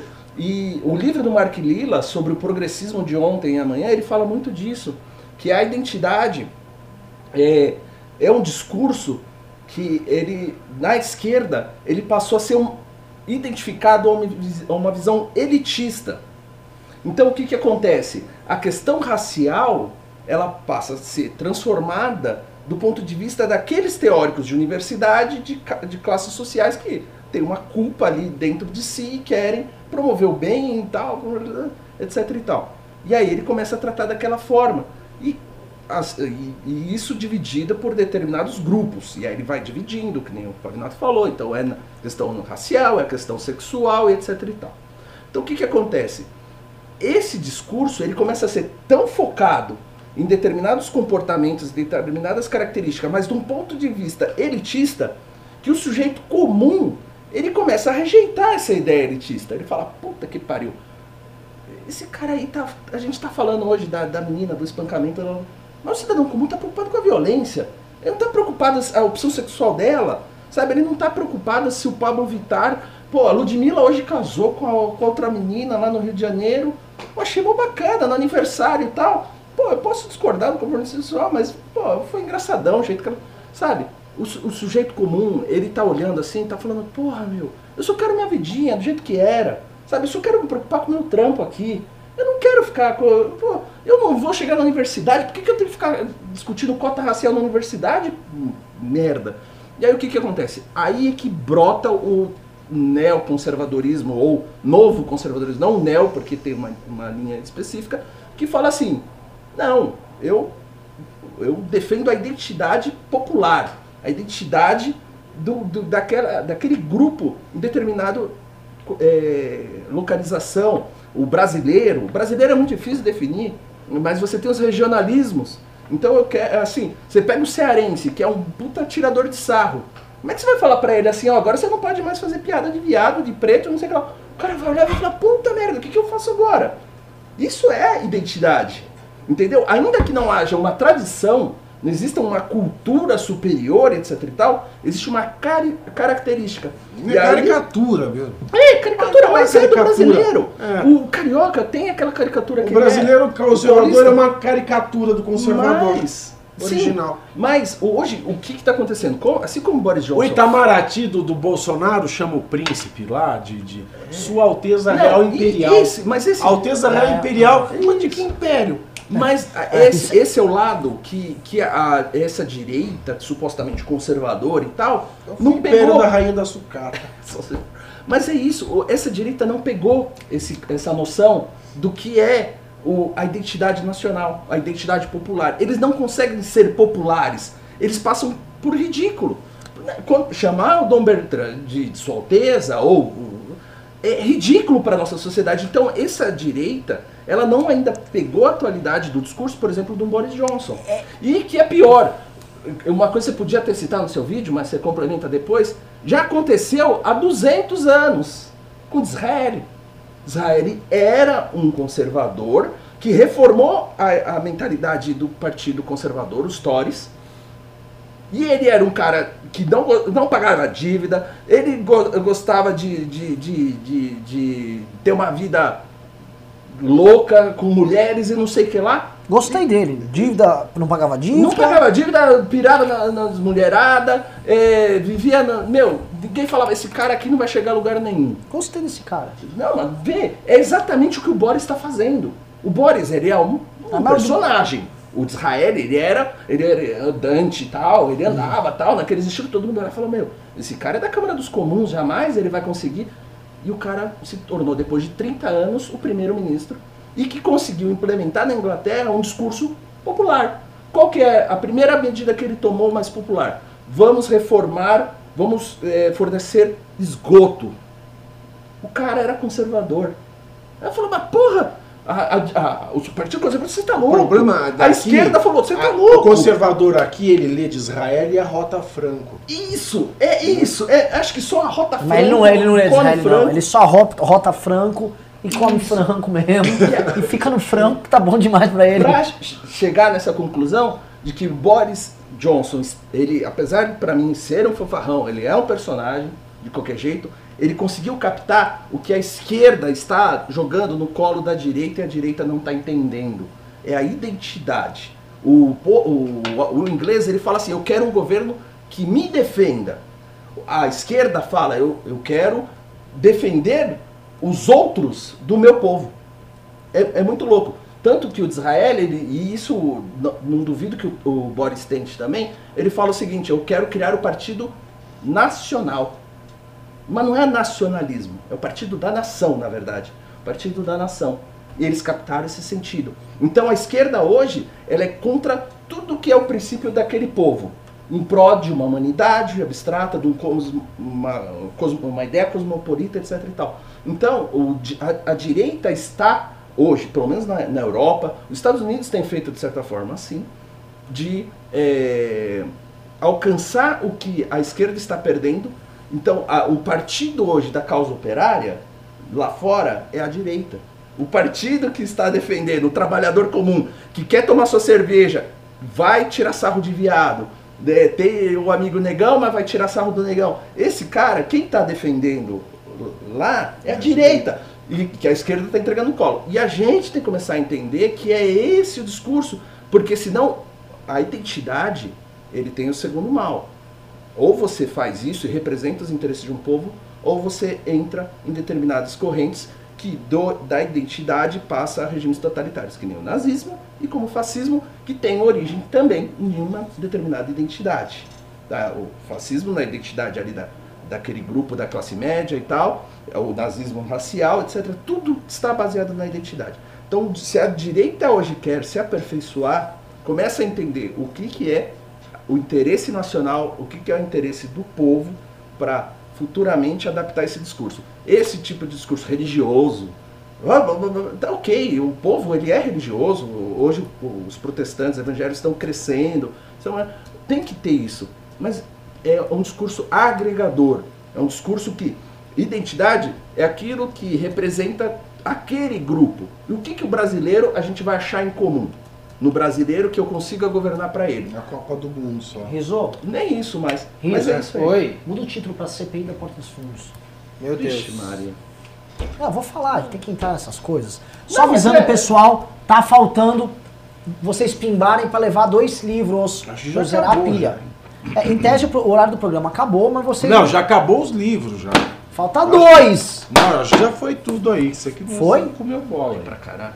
Eu devo ter comido bola, então, que eu não vi. Não foi? Falta dois. Falta dois, pessoal. Seguinte, eu vou, eu vou entrar aqui. Tem, é é relacionado com o tema e um cara mandou nos comentários. Porque um cara mandou aqui provocando. É o seguinte: vocês não vão falar da CPI do Porta dos Fundos? Porque é, eu não sei se foi o, deputado lá da Lesp, se foi novamente. Foi o cara do Pinochet, acho que foi ele, não foi isso? Foi, foi. Tá, Foram o- três caras. o deputado Pinochet, mais dois outros idiotas, o Dávila, né, não sei o que, Frederico Dávila, do PSL, mais outros dois acelerados, ele teve a brilhante ideia de fazer uma CPI dos Portos dos Fundos. Frederico Dávila, do PSL, Altair Moraes, do Republicanos e Tenente Nascimento, do PSL. Trabalhar vocês não querem, não, né? Pô, então, assim, até, é- Eu, eu, Não, tra... O eu que tava que eu- pensando é, numa o que que direita eu vou ali falar, o que que eu vou falar de uma direita que quer fazer uma CPI? Aí o do Pablo Vamos programa falar da boçalidade. Vamos falar da boçalidade, porque é Não, e o esse cara que país. pe- como é que vai é? O cara a que- pá. Moção de. Ah, que bom. O AK Cristo falou, eu não tava provocando não, foi de boa. Essa CPI é maluca. Eu pensei que ele era a favor da CPI, tá maluco. Ah, falem. Mas o cara que chega ao ponto de fazer uma moção pra Pinochet, então É. ele quer fazer uma CPI pra. Contra a porta dos fundos. Contra a porta dos fundos. Ela, ela ofendeu Jesus Cristo. Ela vai fazer a CPI do Henrique Cristo também. Puta que Porque dá o puta uma Cristo, CPI. o Cristo só ia voltar e ia ter a ressurreição dos mortos, né? Eu não vi Inclusive, nenhum é- morto levantando da tumba da catumba, a tumba Ele, tá. ele vai proibir a tentação de Cristo também. Vai, a última tentação A de última Cristo do tentação de Scorsese. Não, não pode, é um absurdo esse negócio aqui. É. Pelo amor de Deus, vamos fazer uma CPI também. Tem que fazer CPI. Esse cara é Tem muito que trazer o Scorsese aqui. É muito complicado. Assim, é, acho que a gente pode fazer um balanço do ano, né? Um balanço dessa CPI da Porta dos Fundos.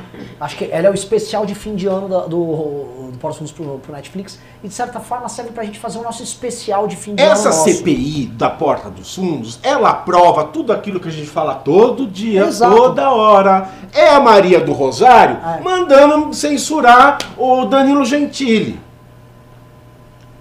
A Maria do Rosário agora mudou de lado. Eles são as nossas Marias do Rosário.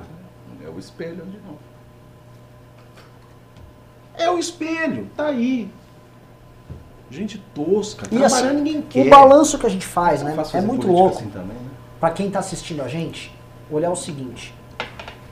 Estamos aqui no último dia, um dos últimos dias aí possíveis das legisla de legislaturas aí no ano, entregando o resultado da Compal. Novamente, o núcleo municipal do do MBL derrubando IPTU, outro prendendo vereador ladrão, um deputado federal com a emenda dele, a emenda do Kim, derrubando o aumento do fundão, o Rubinho derrubando o bônus da.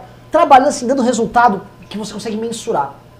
E o que a gente vinha denunciando desde o começo do ano, a gente lembra, a gente tava aqui, ó, neste escândalo, ainda quando tinha aquela bancada horrorosa que parecia um Darth Vader, né?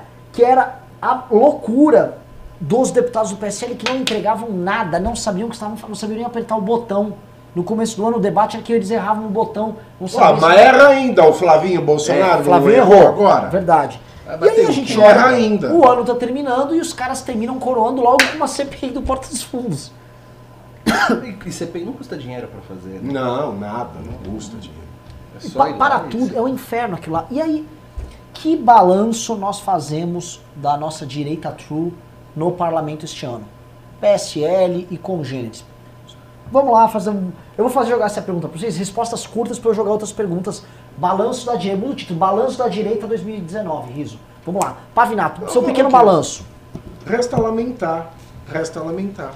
Não, não tem o que falar. É boçal, é idiota, é é insignificante, não é porque mexe com dinheiro público. É dinheiro público no ralo, é idiotice gerando idiotice, é boçalidade gerando boçalidade. O que mais? Só tem, só tem coisa linda pra falar. Se eu for por inferno e trouxer um baú de adjetivo, vai faltar. Vai faltar, não tem, é lamentável, é lamentável, é lamentável ver a que ponto a política brasileira vai chegando. Passa ano e só piora. E o pior, eles mancham o espectro da direita. Mancham, mancham. É uma breada de bosta no lençol que se chama direita, esse povo do PSL. Alan Egami. Principalmente ligado à área do bolsonarismo. Se a direita for considerada incluir esses caras, é uma tragédia, é vergonhoso.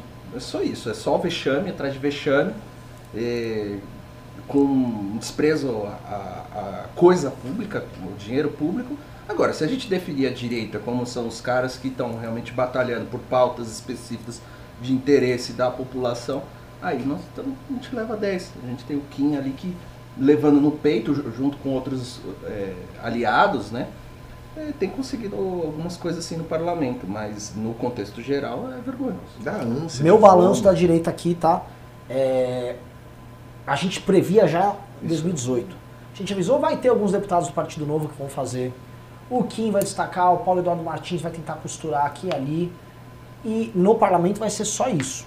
Teve uma surpresa positiva que eu diria que esse muda Senado, a postura de alguns de- senadores ali do Podemos. Que o Álvaro vinha Foi meio que o Álvaro- desde a campanha ele já Sim. vinha falando. O Álvaro meio que capitaneou ali, botou o pessoal debaixo da asa e tocou. Isso seria uma, foi uma surpresa positiva. De resto, eu não consegui ver dentro do PSL nenhuma surpresa positiva. Porque o máximo que eu tô vendo é um deputado, um deputado, 0, é, né, um, uma unidade, um deputado fazendo o básico, que é o Francisquini, ali na CCJ. Tirando ele, todos os deputados do PSL não servem nem como peso de papel. Aí Vai ter aqueles que assim, mas o príncipe, o príncipe não serve pra nada. É uma nulidade, como deputado é uma nulidade, como relevância, articulador, é uma nulidade. Né? É, literalmente, ele é uma sua alteza, né? Oh, oh, oh, porque...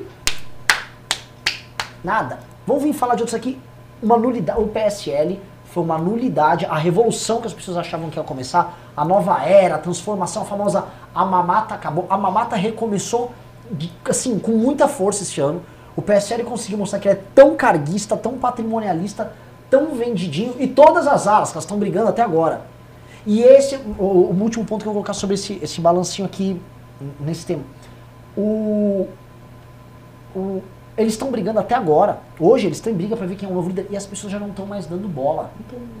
Assim, o público cansou e falou: Cara, posso falar real, vocês são uns idiotas e vão, vão se fuder. As pessoas não estão dando mais bola, nem pra Joyce, nem pro Eduardo, estão todos desaparecendo ali. É um fim de ano de ocaso ali pra direita. meio que tá arrastando e assim, olha o que restou pro governo. É a mesma esperança, esperança do Michel Temer. Vai que a economia anda. É isso que restou ali. Vamos lá, próxima pergunta sobre a direita, sobre o balanço da direita em 2019. O que, que vocês acharam dos governadores Wilson Witzel e Romeu Zema? Pave, da casa de Pave. Olha, eu não, não acompanho muito a política de Minas Gerais. Acho é, que o Zema podia ter entregado mais, né? mas a gente entende que ele é um, um novato em política, né? ele foi pego de surpresa quase em todas as suas é, empreitadas ali, ele, ele foi pego de surpresa. É um sujeito bem intencionado, que, que não se envolveu nos grandes bate-bocas do, do bolsolavismo, tem trabalhado, ao contrário do, do, do Wilson Witzel, né, que de fato ele sim se elegeu colado na figura do Jair Bolsonaro, rompeu com a figura do Jair Bolsonaro e até o momento o Rio de Janeiro continua sendo um narco-estado com dívidas astronômicas, não pagando os seus serviços mais básicos, como a saúde, e ele insiste em fazer a mão de arminha e atirar na cabecinha. Clássico. O Zema, ele é prova de que não existe soluções fáceis, nem mágicas. Então, quer dizer, aquele, aquela esperança, olha, coloca um cara do novo lá e... Não, não, Não é bem assim, vai com calma. Governar um estado como Minas Gerais, Quem conhece não esquece jamais. Exatamente. É, não é fácil, até porque ele tem feito um trabalho que acho que o mais importante, é o mais positivo, que é na, no trabalho de contenção de despesa e redução de dívidas fiscais. Então isso já é um trabalho que realmente tem se mostrado eficiente para sentir a- as- assim, os efeitos das políticas dele. Realmente é o mineiro que vai, vai poder responder isso de um- uma forma mais realista, mas assim, para quem está de longe a- acompanhando, é positivo a administração dele, até de certa forma discreta, né? não se envolve nos grandes debates estúpidos e inúteis que a gente tem produzido diariamente. Então, do Zema eu tenho, assim, é, é o que se espera naturalmente de um, re- de um governo regular. Agora, de Witzel, é para mim assim, é a cópia mal feita do bolsonarismo. Será Ele é- que é mal Eu feita? acho que é uma cópia mal feita Ou será que é uma cópia mais profissional do que a de pior no bolsonarismo? Então, mas é, profissional É que entendo. ele, é o- ele, é, ele é inimigo do pica-pau, né? Parece mesmo. Não tem o desenho aí, Riso, do inimigo do pica-pau que parece o Witzel? Mas assim, é, ele é perigoso porque o pior que o idiota é o idiota motivado, que é o caso dele, né? Então ele leva a sério aquilo que ele está fazendo de- e é agressivo, ele leva ao extremo, sendo que ah, hoje a gente pega, por exemplo, a questão do, do repasse do tesouro para os estados. Tesouro, mamãe. Quem bancou a dívida dos estados? Qual foi? União. Qual foi o estado que mais dependeu de recursos federais? Rio de Janeiro. Né?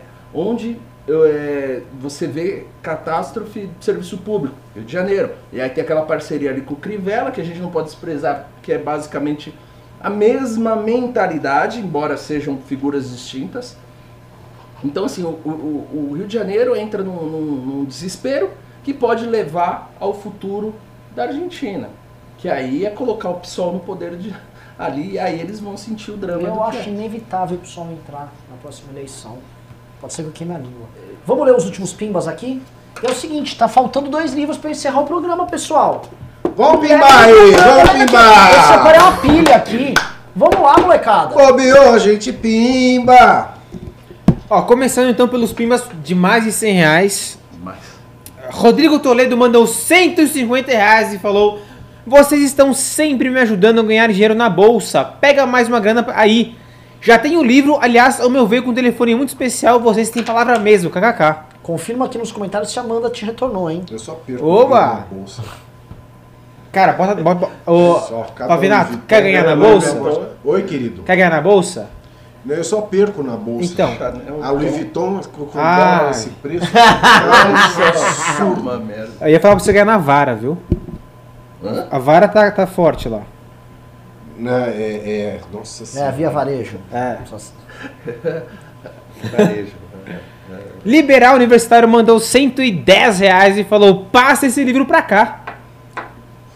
É Já seu. tava na conta, já tinha botado. Ah, Carlos Neves mandou 110 reais também e falou: MBL, vocês trabalham, o resto só quer, abre aspas, mitar, fecha aspas. Quero o livro.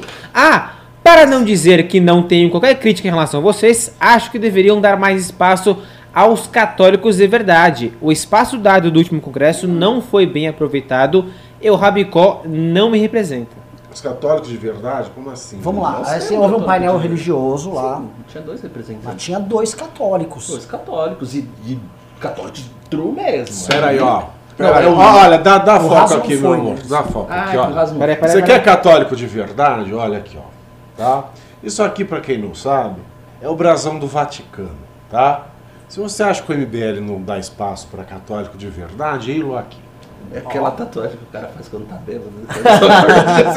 Ele vai entender. Não, mas mas uma coisa perfeita. O, o raso, o raso, quem é tava bêbado era você, não sabe nem porque fez assim. o raso é um dos maiores pensadores aí católicos brasileiros, tem super espaço aqui, já fizemos um teste de sofá. Era, participou de todos os congressos, menos o último, ele não podia ir por problemas acho que de saúde. O Ian, um dos nossos coordenadores, é católico, Sim. o Fernando Hordey é católico, participou do programa ontem aqui. Há espaço sim, eles podem falar o que quiser. O, Cruz é católico? Eu estava discutindo com o Raso esses dias a questão do aborto em São Basílio Magno. Olha, Não, ele e aborto ainda. Vixe, bichinho. Imagina, sabe, viver num mundo de. Sabe, esse debate está sendo feito pelo Pavinato pelo Raso. Pô, tô tranquilaço. Pena que vai ser feito pelo Itzel e pelo, sei lá, o Bolsonaro. Pois é. Vamos lá. Alessander Mônaco mandou mais 100 reais e falou: a homofobia é muito mais da religião do que da direita. Sou de direita e um e humandista e gay. E mando bem e adoro vocês. Hashtag amazing.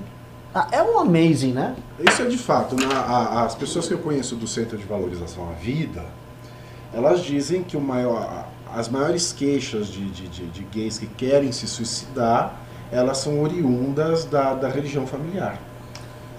É, A, a religião condenando aquilo É que causa um estrago tremendo né, pra, tem, na vida das pessoas. Porque a religião, o componente culpa aqui é muito forte, seja do catolicismo, seja pelas correntes é, evangélicas, vamos dizer assim, que a gente tem de congregação, igrejas pentecostais, todas trabalharam muito mal esse- essa noção e acabou virando um ônus, ônus e ou o cara se suicida, ou o cara o que tem mais na cadeia também é gente religiosa por um- uma distorção. Exato. Absurdo. Pablo Ramires mandou 5 reais e falou: Me desfilei do meu sindicato só para doar essa grana pra vocês. Muito, muito, fez muito bem. Foi muito bem, que coisa maravilhosa. Lembrando, tá, que o homem que levantou a pauta do fim do imposto sindical é um dos fundadores do MBL, o senhor Paulo Eduardo Martins, tá, que inclusive junto com o Kim e com o Gilson do Novo barraram semana passada, né, esses traidores Ah, da pátria, trio de vagabundos, né, de nova esquerda, barraram o avanço do imposto sindical E novamente. o PSL? O PSL estava dormindo, deitado eternamente em meus esplêndidos, obviamente com os gabinetes devidamente lotados de patriotas. Gabriel Filete mandou 5 reais e falou: Ontem doei cenzão e escrevi pimba errado e me zoaram. Difícil superar a defasagem do ensino ruim, mas ainda melhor- melhorar. Pois é. E não foi o Pimba é uma palavra sagrada aqui no MBL, você não pode tratá-la de qualquer jeito. Pai do senhor Enem mandou 5 reais e falou: Povo preconceituoso, qual o problema em fazer rosca na barra curva? Leave MBL alone. Ele tava numa, ele, esse pimba foi logo no começo do programa. Quando você estava falando sobre supino, sobre pelo. Apenas 27. Sobre os retos lá. Sobre como- Tá bom. Próximo pimba. Próximo pimba. Pai do senhor Enem mandou mais 5 reais e falou: Pode ser apenas o bigode, mas o Pavinato tá a lata do Diego Hipólito naquela foto com o Bolsonaro. Ih, cara, acho que não é um elogio isso não, hein? Tua cara Falaram de que você quem? tá parecendo Diego Hipólito. Não tem- Pra começar, foi o Diego Hipólito que começou a usar bigode depois que eu É comecei. verdade. Ah, Essa daí. E outra, o Diego Hipólito tem 1,20m. Eu tenho mas é 1,92m. tão Ele é um- bizarrão. É um, Ele, o- ele- é o, o- o Hipólito é uma amostra grátis do Pavinato. Sim, é um brindezinho, né? Pavinato é aqueles caras pra estarem assim em Esparta, lutando com né, gigante, enfrentando os Com persas, essa jogando coluna lanças. ruim que eu tenho. Pai Vamos do- lá, vai. Vai, Riso. Pai do Sr. Ney mandou mais 10 reais e Por que falou... não manda 100 logo, pai do seu neném? É, Manda 100 aí, leva um livro aí, queridão. Mais 10 reais e falou: o MBL é superavitário. O que foi economizado em dinheiro público dá umas mil vezes as doações. Teriam até reserva moral para usar a verba de gabinete toda, mas não vão.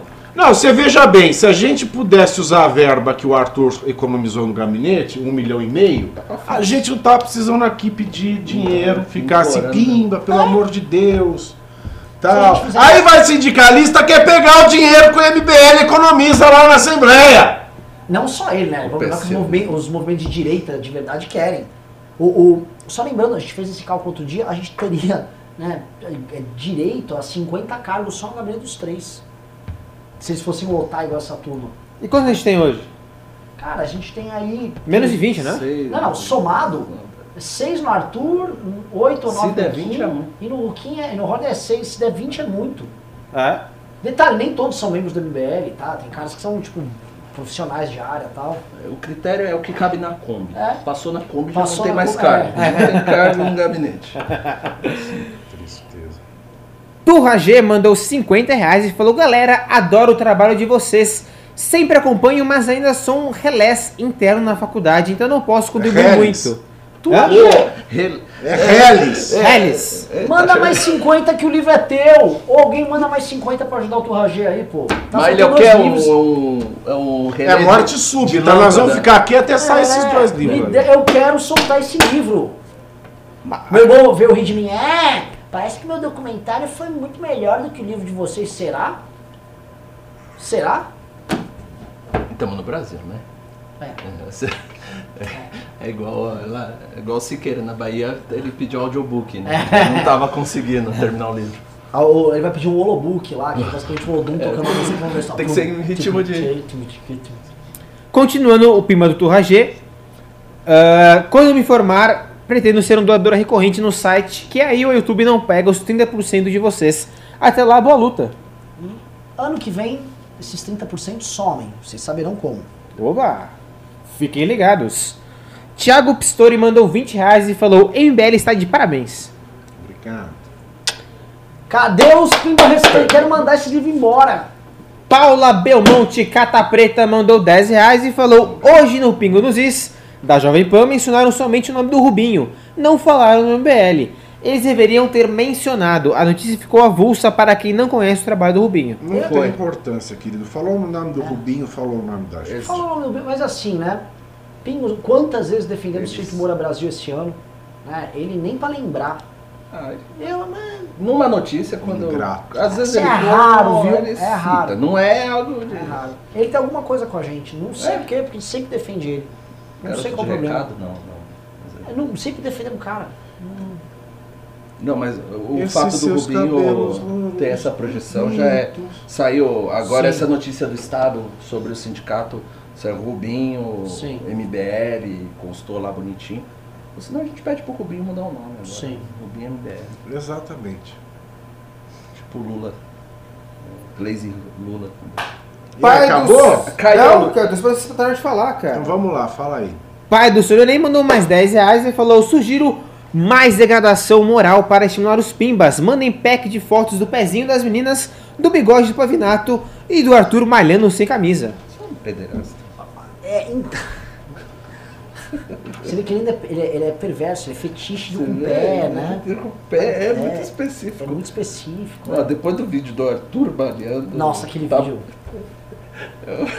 Um amigo meu que nem acompanha o programa, esse, deputado aí é legal, mas ele é meio doido, né? Mandou print assim, porra, que aquilo. Eu arrumei uma primeira dama pro Arthur. Isso é muito bom saber. Renan, você já Teve botou o, o, o livro do Kleber Amaro aí? Do Kleber? É. Faz tempo. Beleza. Tá faltando dois, gente. É isso, assim, o pessoal não vai querer. Isso aí. Querem que eu tire a roupa aqui? Oba! O pai do Sono velho. Acabou os pimbas? Não, Sim, sim, Pablo sim. Ramires mandou 10 reais e falou: E tá errado o termo constranger? Quer constrangimento maior que prende- prender uma pessoa inocente por um motivo ridículo desses? Não é questão Barroso faz jus ao nome com essas indecisões, de- com essas decisões. Não é que tá errado, é que assim, é que comemorar um constrangimento do empresariado é errado. É, É. comemorar Cara, o você não, você constrangimento. não comemora nem criminoso ainda. Ah, Exato. É, é assim, tem, né? Mas assim, comemorar que uma pessoa está sendo presa é o cúmulo É. do, do- É o cúmulo do absurdo. Tiago L mandou 10 reais. Uou! Uou, Kleber Amaro mandou 50 pra ajudar o, aniver... o, o Tura G. Tá aqui, ó, mais um aqui na Aí, pilha. ó, isso que é MBL. É isso Isso aí, aqui é cara. solidariedade nivelística. Coletivismo de direita, hein? Falta um! Kleber Amaro mandou 50 reais e falou: Para ajudar universitário aí, abraços. Mandem o livro pro rapaz. E adivinhe! O Tuagê mandou 50 reais e falou: Pô, me manda o livro então, quero autógrafo de todos os da capa. Bavinato. Puta que pariu, Tura G. O Kleber mandou 50 pra você. Comentem os novos integralistas que apareceram esse final de semana. Bom, é o seguinte, o Kleber deu o teu livro. Ficamos com um problema aqui, né? Que temos um livro sobrando. O- na verdade é o seguinte, se alguém. O, o- Alguém o- o pai do 50. seu neném deu vários de 10 reais. É. Pai do seu neném, manda 30 que eu somo com 50 ali e a gente fecha, isso, fecha essa conta. Vai lá, pai do seu neném. Isso é muito bom de falar. Capitalismo. Manda 30 aí que eu quero terminar o programa. Estamos esperando. Fala do, dos integralistas. Enquanto isso, vamos fazer só matar o balanço, tá? É, eu quero o balanço. Renan. Ah, Você quer o quê? Você quer o balanço? Vamos por dar o balanço. Ó o gingado do Renan, boneco. balanço. Renan, Né? Depois Tem o cara vai parar no. pinga pra cacete ainda. cílio, Sério? Sério, É, e vocês, e vocês não responderam o Turragê. Fa- Comentem os novos integralistas que apareceram no final de semana. Puta, Não tem que comentar, foi tão do- patético, cara. Nem dá pra falar que o Ricardo falou ontem, né? É. Não é um movimento sério. Assim, sério mesmo, você vestiu de verde 15 otários e botaram eles ali no centro de São Paulo. Na que se eu pegar 20 bo- bobões e botar de uniforme nazista, eu não vou falar que a gente tá vendo a, a emergência do movimento neonazista no Brasil. É só um- uns caras que assim, preci- vocês precisam de assim, reprodução sexuada. É, te- você tentar reprodução sexuada com pessoas do mesmo sexo ou do sexo oposto, É. vão se divertir. O, o que me, me dá medo, não me assusta, não são esses 20. É uma mentalidade que existe hum, efetivamente no governo que Hum. pode corresponder ao integralismo. Então, assim, é ainda incipiente? É. Ainda não dá para Pode dizer que é corresponder, um... Essa aliança pelo Brasil é Isso. É. salgado. Né? você tá, É. tá- isso. Ah, não, aliança. É, Entendeu? É esse que é o perigo. Aí você tem essa. É, De repente, uma coisa soma aqui e ali, e daqui a pouco você tem um movimento subindo aí sem precisar dizer o nome, mas você. É, daqui a pouco eles arrumam até cantora baiana pra cantar na Uê, eu um lobby, um lobby, um lobby com Eu tô você. acompanhando. É, já deu até. assim, quem tá se, juntando nesse negócio de aliança é também só oportunista, viu? É um negócio muito tosco, muito vagabundo. Não, nem integralista dá pra ser uma merda dessas. Mas, tipo assim, o problema é, a partir do momento que o Olavo pedir pra esses caras fazerem merda, não vão fazer, cara. O cara vai querer a mamata ali. Você acha que não quer? Os os do PSC da direita truque aí mamata.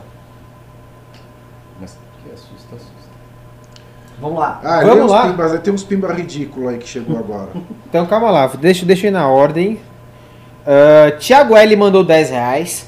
Thiago L mandou 5 reais. Thiago L mandou 2 reais e falou três pequenos pimbas para contribuir. Obrigado, querido. Pai do Não, senhor, pai do senhor Neném mandou mais 5 reais e falou: Renan, você acha É que. 30, pai do seu neném, é 30, não é 5, é 30. Calma, é, é antigo esse, calma, calma. Ah, Esse foi mandado faz uma hora e vinte. tô já. louca! Pai do senhor Neném mandou 5 reais e falou: Renan, você acha que os MPE vão se lembrar dessas maldades na hora de votar? Ou vai ter dono de padaria votando no PT e no PSDB? Ah, meu irmão, eles vão votar é tudo errado, né? É do game, é da vida. Olha, entrou agora aqui uma youtuber gamer grande aqui nos comentários, tá lá comentando, tá? E não é o PewDiePie. Não é. Não é. Eu vi aqui que ela tava ticada ali, ó. Caralho, é verdade. a Letícia Chiraquim. O que, que ela mandou aí? Boa noite. Boa noite, Ela Letícia. cheira o quê? É, Chiraquim. Não, não sei, era um youtuber gamer gigante aí e tal. Um voltou um milhão de inscritos. É. Relaxa, Letícia, tudo bom? É, pra quem não sabe, uma vez eu achei que o PewDiePie tava nos nossos comentários. Sério, eu achei. Ele foi. Quem? Eu. foi- Igual o masturbando do É, foi, Tomás foi, foi masturbando. bem do- ridículo, assim. Eu comecei a comemorar. Ah, José o Neto. PewDiePie tá aqui! Foi, foi, foi muito ridículo. Foi, tipo, Bora? Vai. Ô Letícia, se você joga PUBG, avisa aí. Eu tô precisando de gente no meu squad. É, Yuri, Yuri Stancati mandou 5 euros e falou: Boa noite a todos, não moro mais no Brasil, mas tenho família e amigos que apoiam as pautas do MBL. 5 euros Sem- já tá dando 100 reais já? Pois é, o cara levou os livros todos aí. Sempre que posso, siga o MBL News. Grande abraço da Irlanda. Opa. Ah, próximo Pimba, André Lemes mandou custa? 5 reais e falou: Se o empresário faz a, abre aspas, custódia, fecha aspas, do ICMS, logo o Estado deveria pagar a taxa de custódia, não hashtag MBL manda bem demais. É, o- eu acho que o comerciante, o negociante, é, o empresário, ele tem que chegar assim e fazer assim, recebimento do preço, do valor do produto. E aí ele dá um outro caixa com uma guia para a pessoa. Já que eu tô retendo o imposto Sim. aqui, deixa que eu, eu vou te dar a guia aqui, aí deixa uma fila lá pro cara ficar pagando guia. Ah, Pro consumidor. aí quero ver se essa porra vai vingar. Falou assim, eu não vou ser preso. É sem conto? Então tá bom, 3 por aqui, ó. Paga a guia aqui, todo mundo. A gente tem que fazer isso. Separa uma guia pro cara, né? Ele vai ele tem que ir Isso. no banco. Bem, bem assim, bem funça. Ele tem que ir lá numa Caixa Econômica Federal pagar a guia. Isso, Exato. código. Aí ele volta com aquilo dá, autenticado e é, pede por três vias, carbonado. Ser desse jeito. No formulário contínuo, Ai, ai. tem que ser assim. É, Próximo Pimba, Carlos Neves mandou 5 reais e falou: Quero o livro. O Morgan e o senso incomum já viraram senso de bosta. Direita true bosta. Mais conservadores do MBL. Lembram Pimba? Pois é, ele tem. tem Esses dias ele começou um texto poético, né? aí ele caga assim, tava falando assim, mais um país cheio de pavinatos e constantinos é uma tragédia. Pois é, é que assim, ele não se segura, cara. Porque assim, ele é um, você tem que entender a mentalidade dele. Ele é um opressor. Ele tem que segurar a fama de opressor. Aí ele vai no pânico com você e você oprime ele. Hum. Você entendeu o que você fez com ele? Você era mais. Ele se acha inteligente, você foi mais inteligente. Você tratou ele igual uma oprimiu ele criança. foi Deus. Você tratou ele igual uma criança. Deus. E ele via você lá, um menzarrão, gaysão, falando da sauna, ele não sabia como lidar. Foi uma situação assim, onde ele, tudo aquilo que ele quer representar pro público dele, ele viu desconstruído em público. Você vai doer na cabeça desse cara por muito tempo. A Letícia Chiraquim falou que é uma das únicas youtubers que não se rende à massinha de manobra das pseudo-celebridades. Adora a gente e está sempre acompanhando tudo. Letícia, é o seguinte, então, você está convidada para vir fazer uma MBL News aqui com a gente. Soube que ela joga LOL, o pessoal falou aqui nos comentários, o Kim vai ficar bem puto, Kim quer entrar com um projeto de lei para proibir o pessoal de jogar LOL, só poder jogar Dota. Eu não entendo disso. Para de inventar tá? essas coisas. Mas é verdade, ele quer mesmo. É... É verdade. Cadê? Carlos Neves mandou mais 2 reais e falou: Quero o meu livro, lê meu Pimba de 110. Já leu. Já leu? Então o livro é dele. Ah, Tem mais um Pimba só. Cadê o Pimba? Deixa eu perdi. Aqui. André Melo falou, mandou 20 reais e falou: vocês, vocês falando mal dos monarquistas parecem os olavistas falando mal do MBL. Hashtag Viva o Império do Brasil. Não fala mal do, do, do monarquista, filho. Tô falando que chamar o príncipe de Sua Alteza Real Imperial sem ter império é um pouco sem sentido, assim. E mais, você ter pessoas que são funcionários do Estado brasileiro fazendo isso. E outra, Como viva o império do Brasil, você vive o quê, querido? Mas, e o assim, príncipe deputado é uma coisa, uma contradição. não, eu vou um falar um negócio, eu pessoalmente. Não dá, quer ser monarquista, tá, luta É, pela monarquia. eu vou Agora vive o império, agora não adoro o modelo, adoro o parlamentarismo monárquico chique pra caralho, acho classudo, acho que impede. Eu gosto do modelo. Eu eu sou. Meu irmão tem até tatuagem. Você vê aqui, meu querido amigo. O que a gente tá falando é que assim, existe uma galera que vem com um saudosismo tão grande que se torna irreal. E aí se torna é, é, até constrangedor algumas vezes. A gente vê, não, não, não, não, gente querendo viver, não, porque os tempos gloriosos. Cara, não eram exatamente gloriosos nossos tempos do Império. Não eram. Ali, aquele finalzinho, inclusive teve a guerra, guerra de Canudos, que escancarou isso, porque um dos motivos foi justamente o fim do Império, é, mostra um, um país tão, mas tão absurdamente injusto, empobrecido, é, que tratava o povo dele como lixo, como a mais, mais abjeta escória. Um exército, ali já dos republicanos, né? Que foi mandado para matar aquele monte de gente lá. Quando você lê aquele, quando você lê lá do, a história lá do Euclides da Cunha, tô esquecendo agora, os sertões, você fica chocado. Eu sei, tô falando, não tô falando que foi o Império, eu sei que foram os republicanos, mas era aquele modelo de país que a gente tinha ali. Um país, o último país a abolir a escravidão. A gente não tava com a bota. Olha o que fizeram ali, ainda no Império, com o Barão de Mauá. Um homem que foi tentar industrializar o Brasil, porque tava todo mundo, todo mundo que interessava, estava industrializando ali desde a primeira metade do século XIX e acelerando da segunda metade para frente. A gente retardou esse processo, tentou brecar a imigração por causa de, de influência de, de coronel e líderes estaduais. Não é também essa né? Foi, pô, tem muita e coisa legal, mas- detalhe, a abolição da escravatura foi de uma crueldade, porque você abolia a escravatura sem dar nenhuma salvaguarda para o escravo. De um dia para a noite que aconteceu? Ele estava livre? Não. Ele não tinha onde morar, não tinha onde comer, não, não tinha o que comer, não tinha onde trabalhar. Esse foi o day after da Lei Áurea. Ele não tinha teto, não tinha comida e não tinha emprego. A liberdade. É, E, e, assim, de qualquer forma, a monarquia ela está baseada em determinadas. E nem ele assinou ainda. Deixou a filha para assinar a ainda. é, você teve um debate ali muito grande, existiam propostas importantes, e aí vai longe a história. Mas é engraçado a, a pessoa ter essa eh, nostalgia de um passado que não existiu, e sendo que a própria monarquia ela é baseada em símbolos, em mitos, em ideias que não, não representam a sociedade brasileira. Então, quer Não. dizer, é uma coisa irreal. é Olha, o pessoal, até a oposição, quando vai lá, é o primeiro-ministro, né? Quando a oposição era mais acirrada, você vê isso no, no seriado lá da a Coroa, The Crown, né? A reverencia a rainha, né? Aqui imagina ter uma imperatriz assim, para os assim, eu pago seu salário! É. É, Eu pago seu salário! Tipo isso. É, você pega ah, o próprio. Quando você vê. a- o, o Maquiavel tinha um fetiche ali, entre aspas, né? Teórico, que ele ia buscar em todos os reinos, ele ia buscar a origem daquele mito que estabelecia o poder, etc. E. Meu, você vai olhar para o príncipe, você vai enxergar o mito da fundação da, da, da sociedade brasileira, você olha e fala, "Eita, tem uma coisa errada aqui, não está batendo. Então você tem que criar um imaginário por trás que não existe na sociedade. Não, a- É. quem que fundou? Dom Pedro I. Tá, Dom Pedro I, tá, ele cansou, foi embora para Portugal. Falou, eu não quero isso não, eu quero Portugal. E a gente tem a história conhecida, a gente tem- teria que criar um novo fator para surgir um herói, pra surgir, aí não dá, não existe isso. Não é uma Próximo Pimba. Próximo Pimba, cadê, cadê, cadê? Anderley Pastrello mandou 5 reais e falou cincão do fundo da gaveta das meias. Uh. Obrigado. Obrigado, Gaveta. Brasil FC mandou 10 reais e falou: Vi notícia agora no Pingo nos Is e eles não citaram o MBL, somente o Rubinho. Cara, isso que vocês fizeram foi muito foda. Parece que cada servidor deixou de ganhar 3.200 reais, na verdade 3.100. Parabéns, MBL. Pois é, dentre esses servidores, o Rafael Riso que está apresentando esse programa, que está bem. Chupa riso. Muito obrigado, Rubinho. É isso aí, cara. Vai se fuder. Acabou com o meu auxílio peru, cara.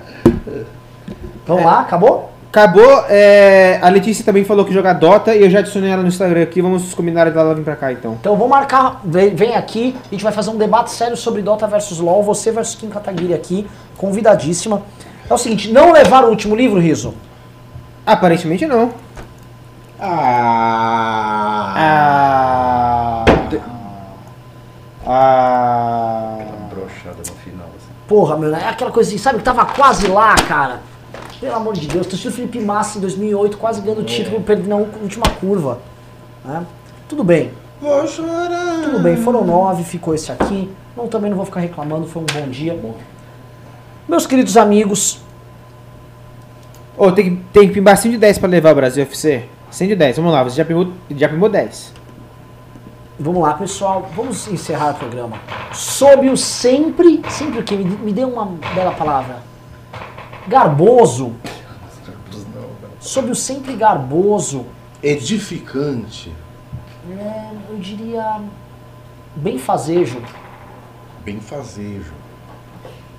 Pimbaço! Bem Opa, Kleber Amaro mandou. Mais 50. Ah, ele completou. E a- é, comple- Ele completou. completou 50, que ele tinha dado de. de aí eu não, não sei lá, é, tá certo. All yours, my friend. Dois livros aí pra você. Batemos a meta. Batemos a meta. Agora vamos fazer igual os funcionários do, do Magazine Luiza, do Magalu, vamos vestir de princesa e ficar dançando pra ela filmar e jogar na rede social dela. Sob o sempre. Sob o sempre benfazejo. Bem-aventurado. Edificante, auspicioso, alvissareiro, Alvissareiro. Venturoso. venturoso. Olhar de Nucameira, Alessander Mônaco, eu diria Marisa Riga, grande heroína deste programa, The Closing, chegando neste seleto grupo, dou este programa por encerrado. Muito obrigado, senhores. Tem cortina hoje, Guilherme? Tem. Então fecha a cortina. Fechem as cortinas. Então que se fechem as cortinas. Opa, lado errado. Se fechem as cortinas. Tchau. Muito obrigado pela audiência. Não esqueçam de se inscrever no canal. Deixar seu like no vídeo e ativar o sininho. Sigam o MBL também nas outras redes sociais, arroba MBLivre no Twitter, no Instagram, barra MBLivre no Facebook e barra MBLivre também no Twitch TV. Quero voltar a jogar games no Twitch TV, vamos ver o que acontece, hein? Ah, se puder ser um doador mensal nosso, acesse mbl.org.br barra contribua. Se você é um empresário malvadão, um empresário opressor e não quer ser preso pelo STF, estamos com uma campanha para impedir que o STF prenda você caso você atrase pagamento de ICMS. É, entre em empresário não é bandido.com e faça seu cadastro. Mais algum recado fi- final, Renan? Não? É, se você quiser fazer parte do MBL na sua cidade ou perto da sua cidade, ou quer montar um MBL na sua cidade, mande e-mail para falecom.mbl.org.br. Live de Just Sharing no MBL Twitch. Vocês querem ir pro Twitch agora? Avisem, se vocês quiserem. Porque a última vez que eu fui tinha 20 nego vindo lá eu falei, mano, que merda, eu vou embora. Cadê meu selo? Que selo, Berta? Cê, cê- você é contribuinte aqui? Você é membro do canal? Bora? Bora ou não bora? Endereço do Twitch é o mesmo daqui, é barra mbelivre.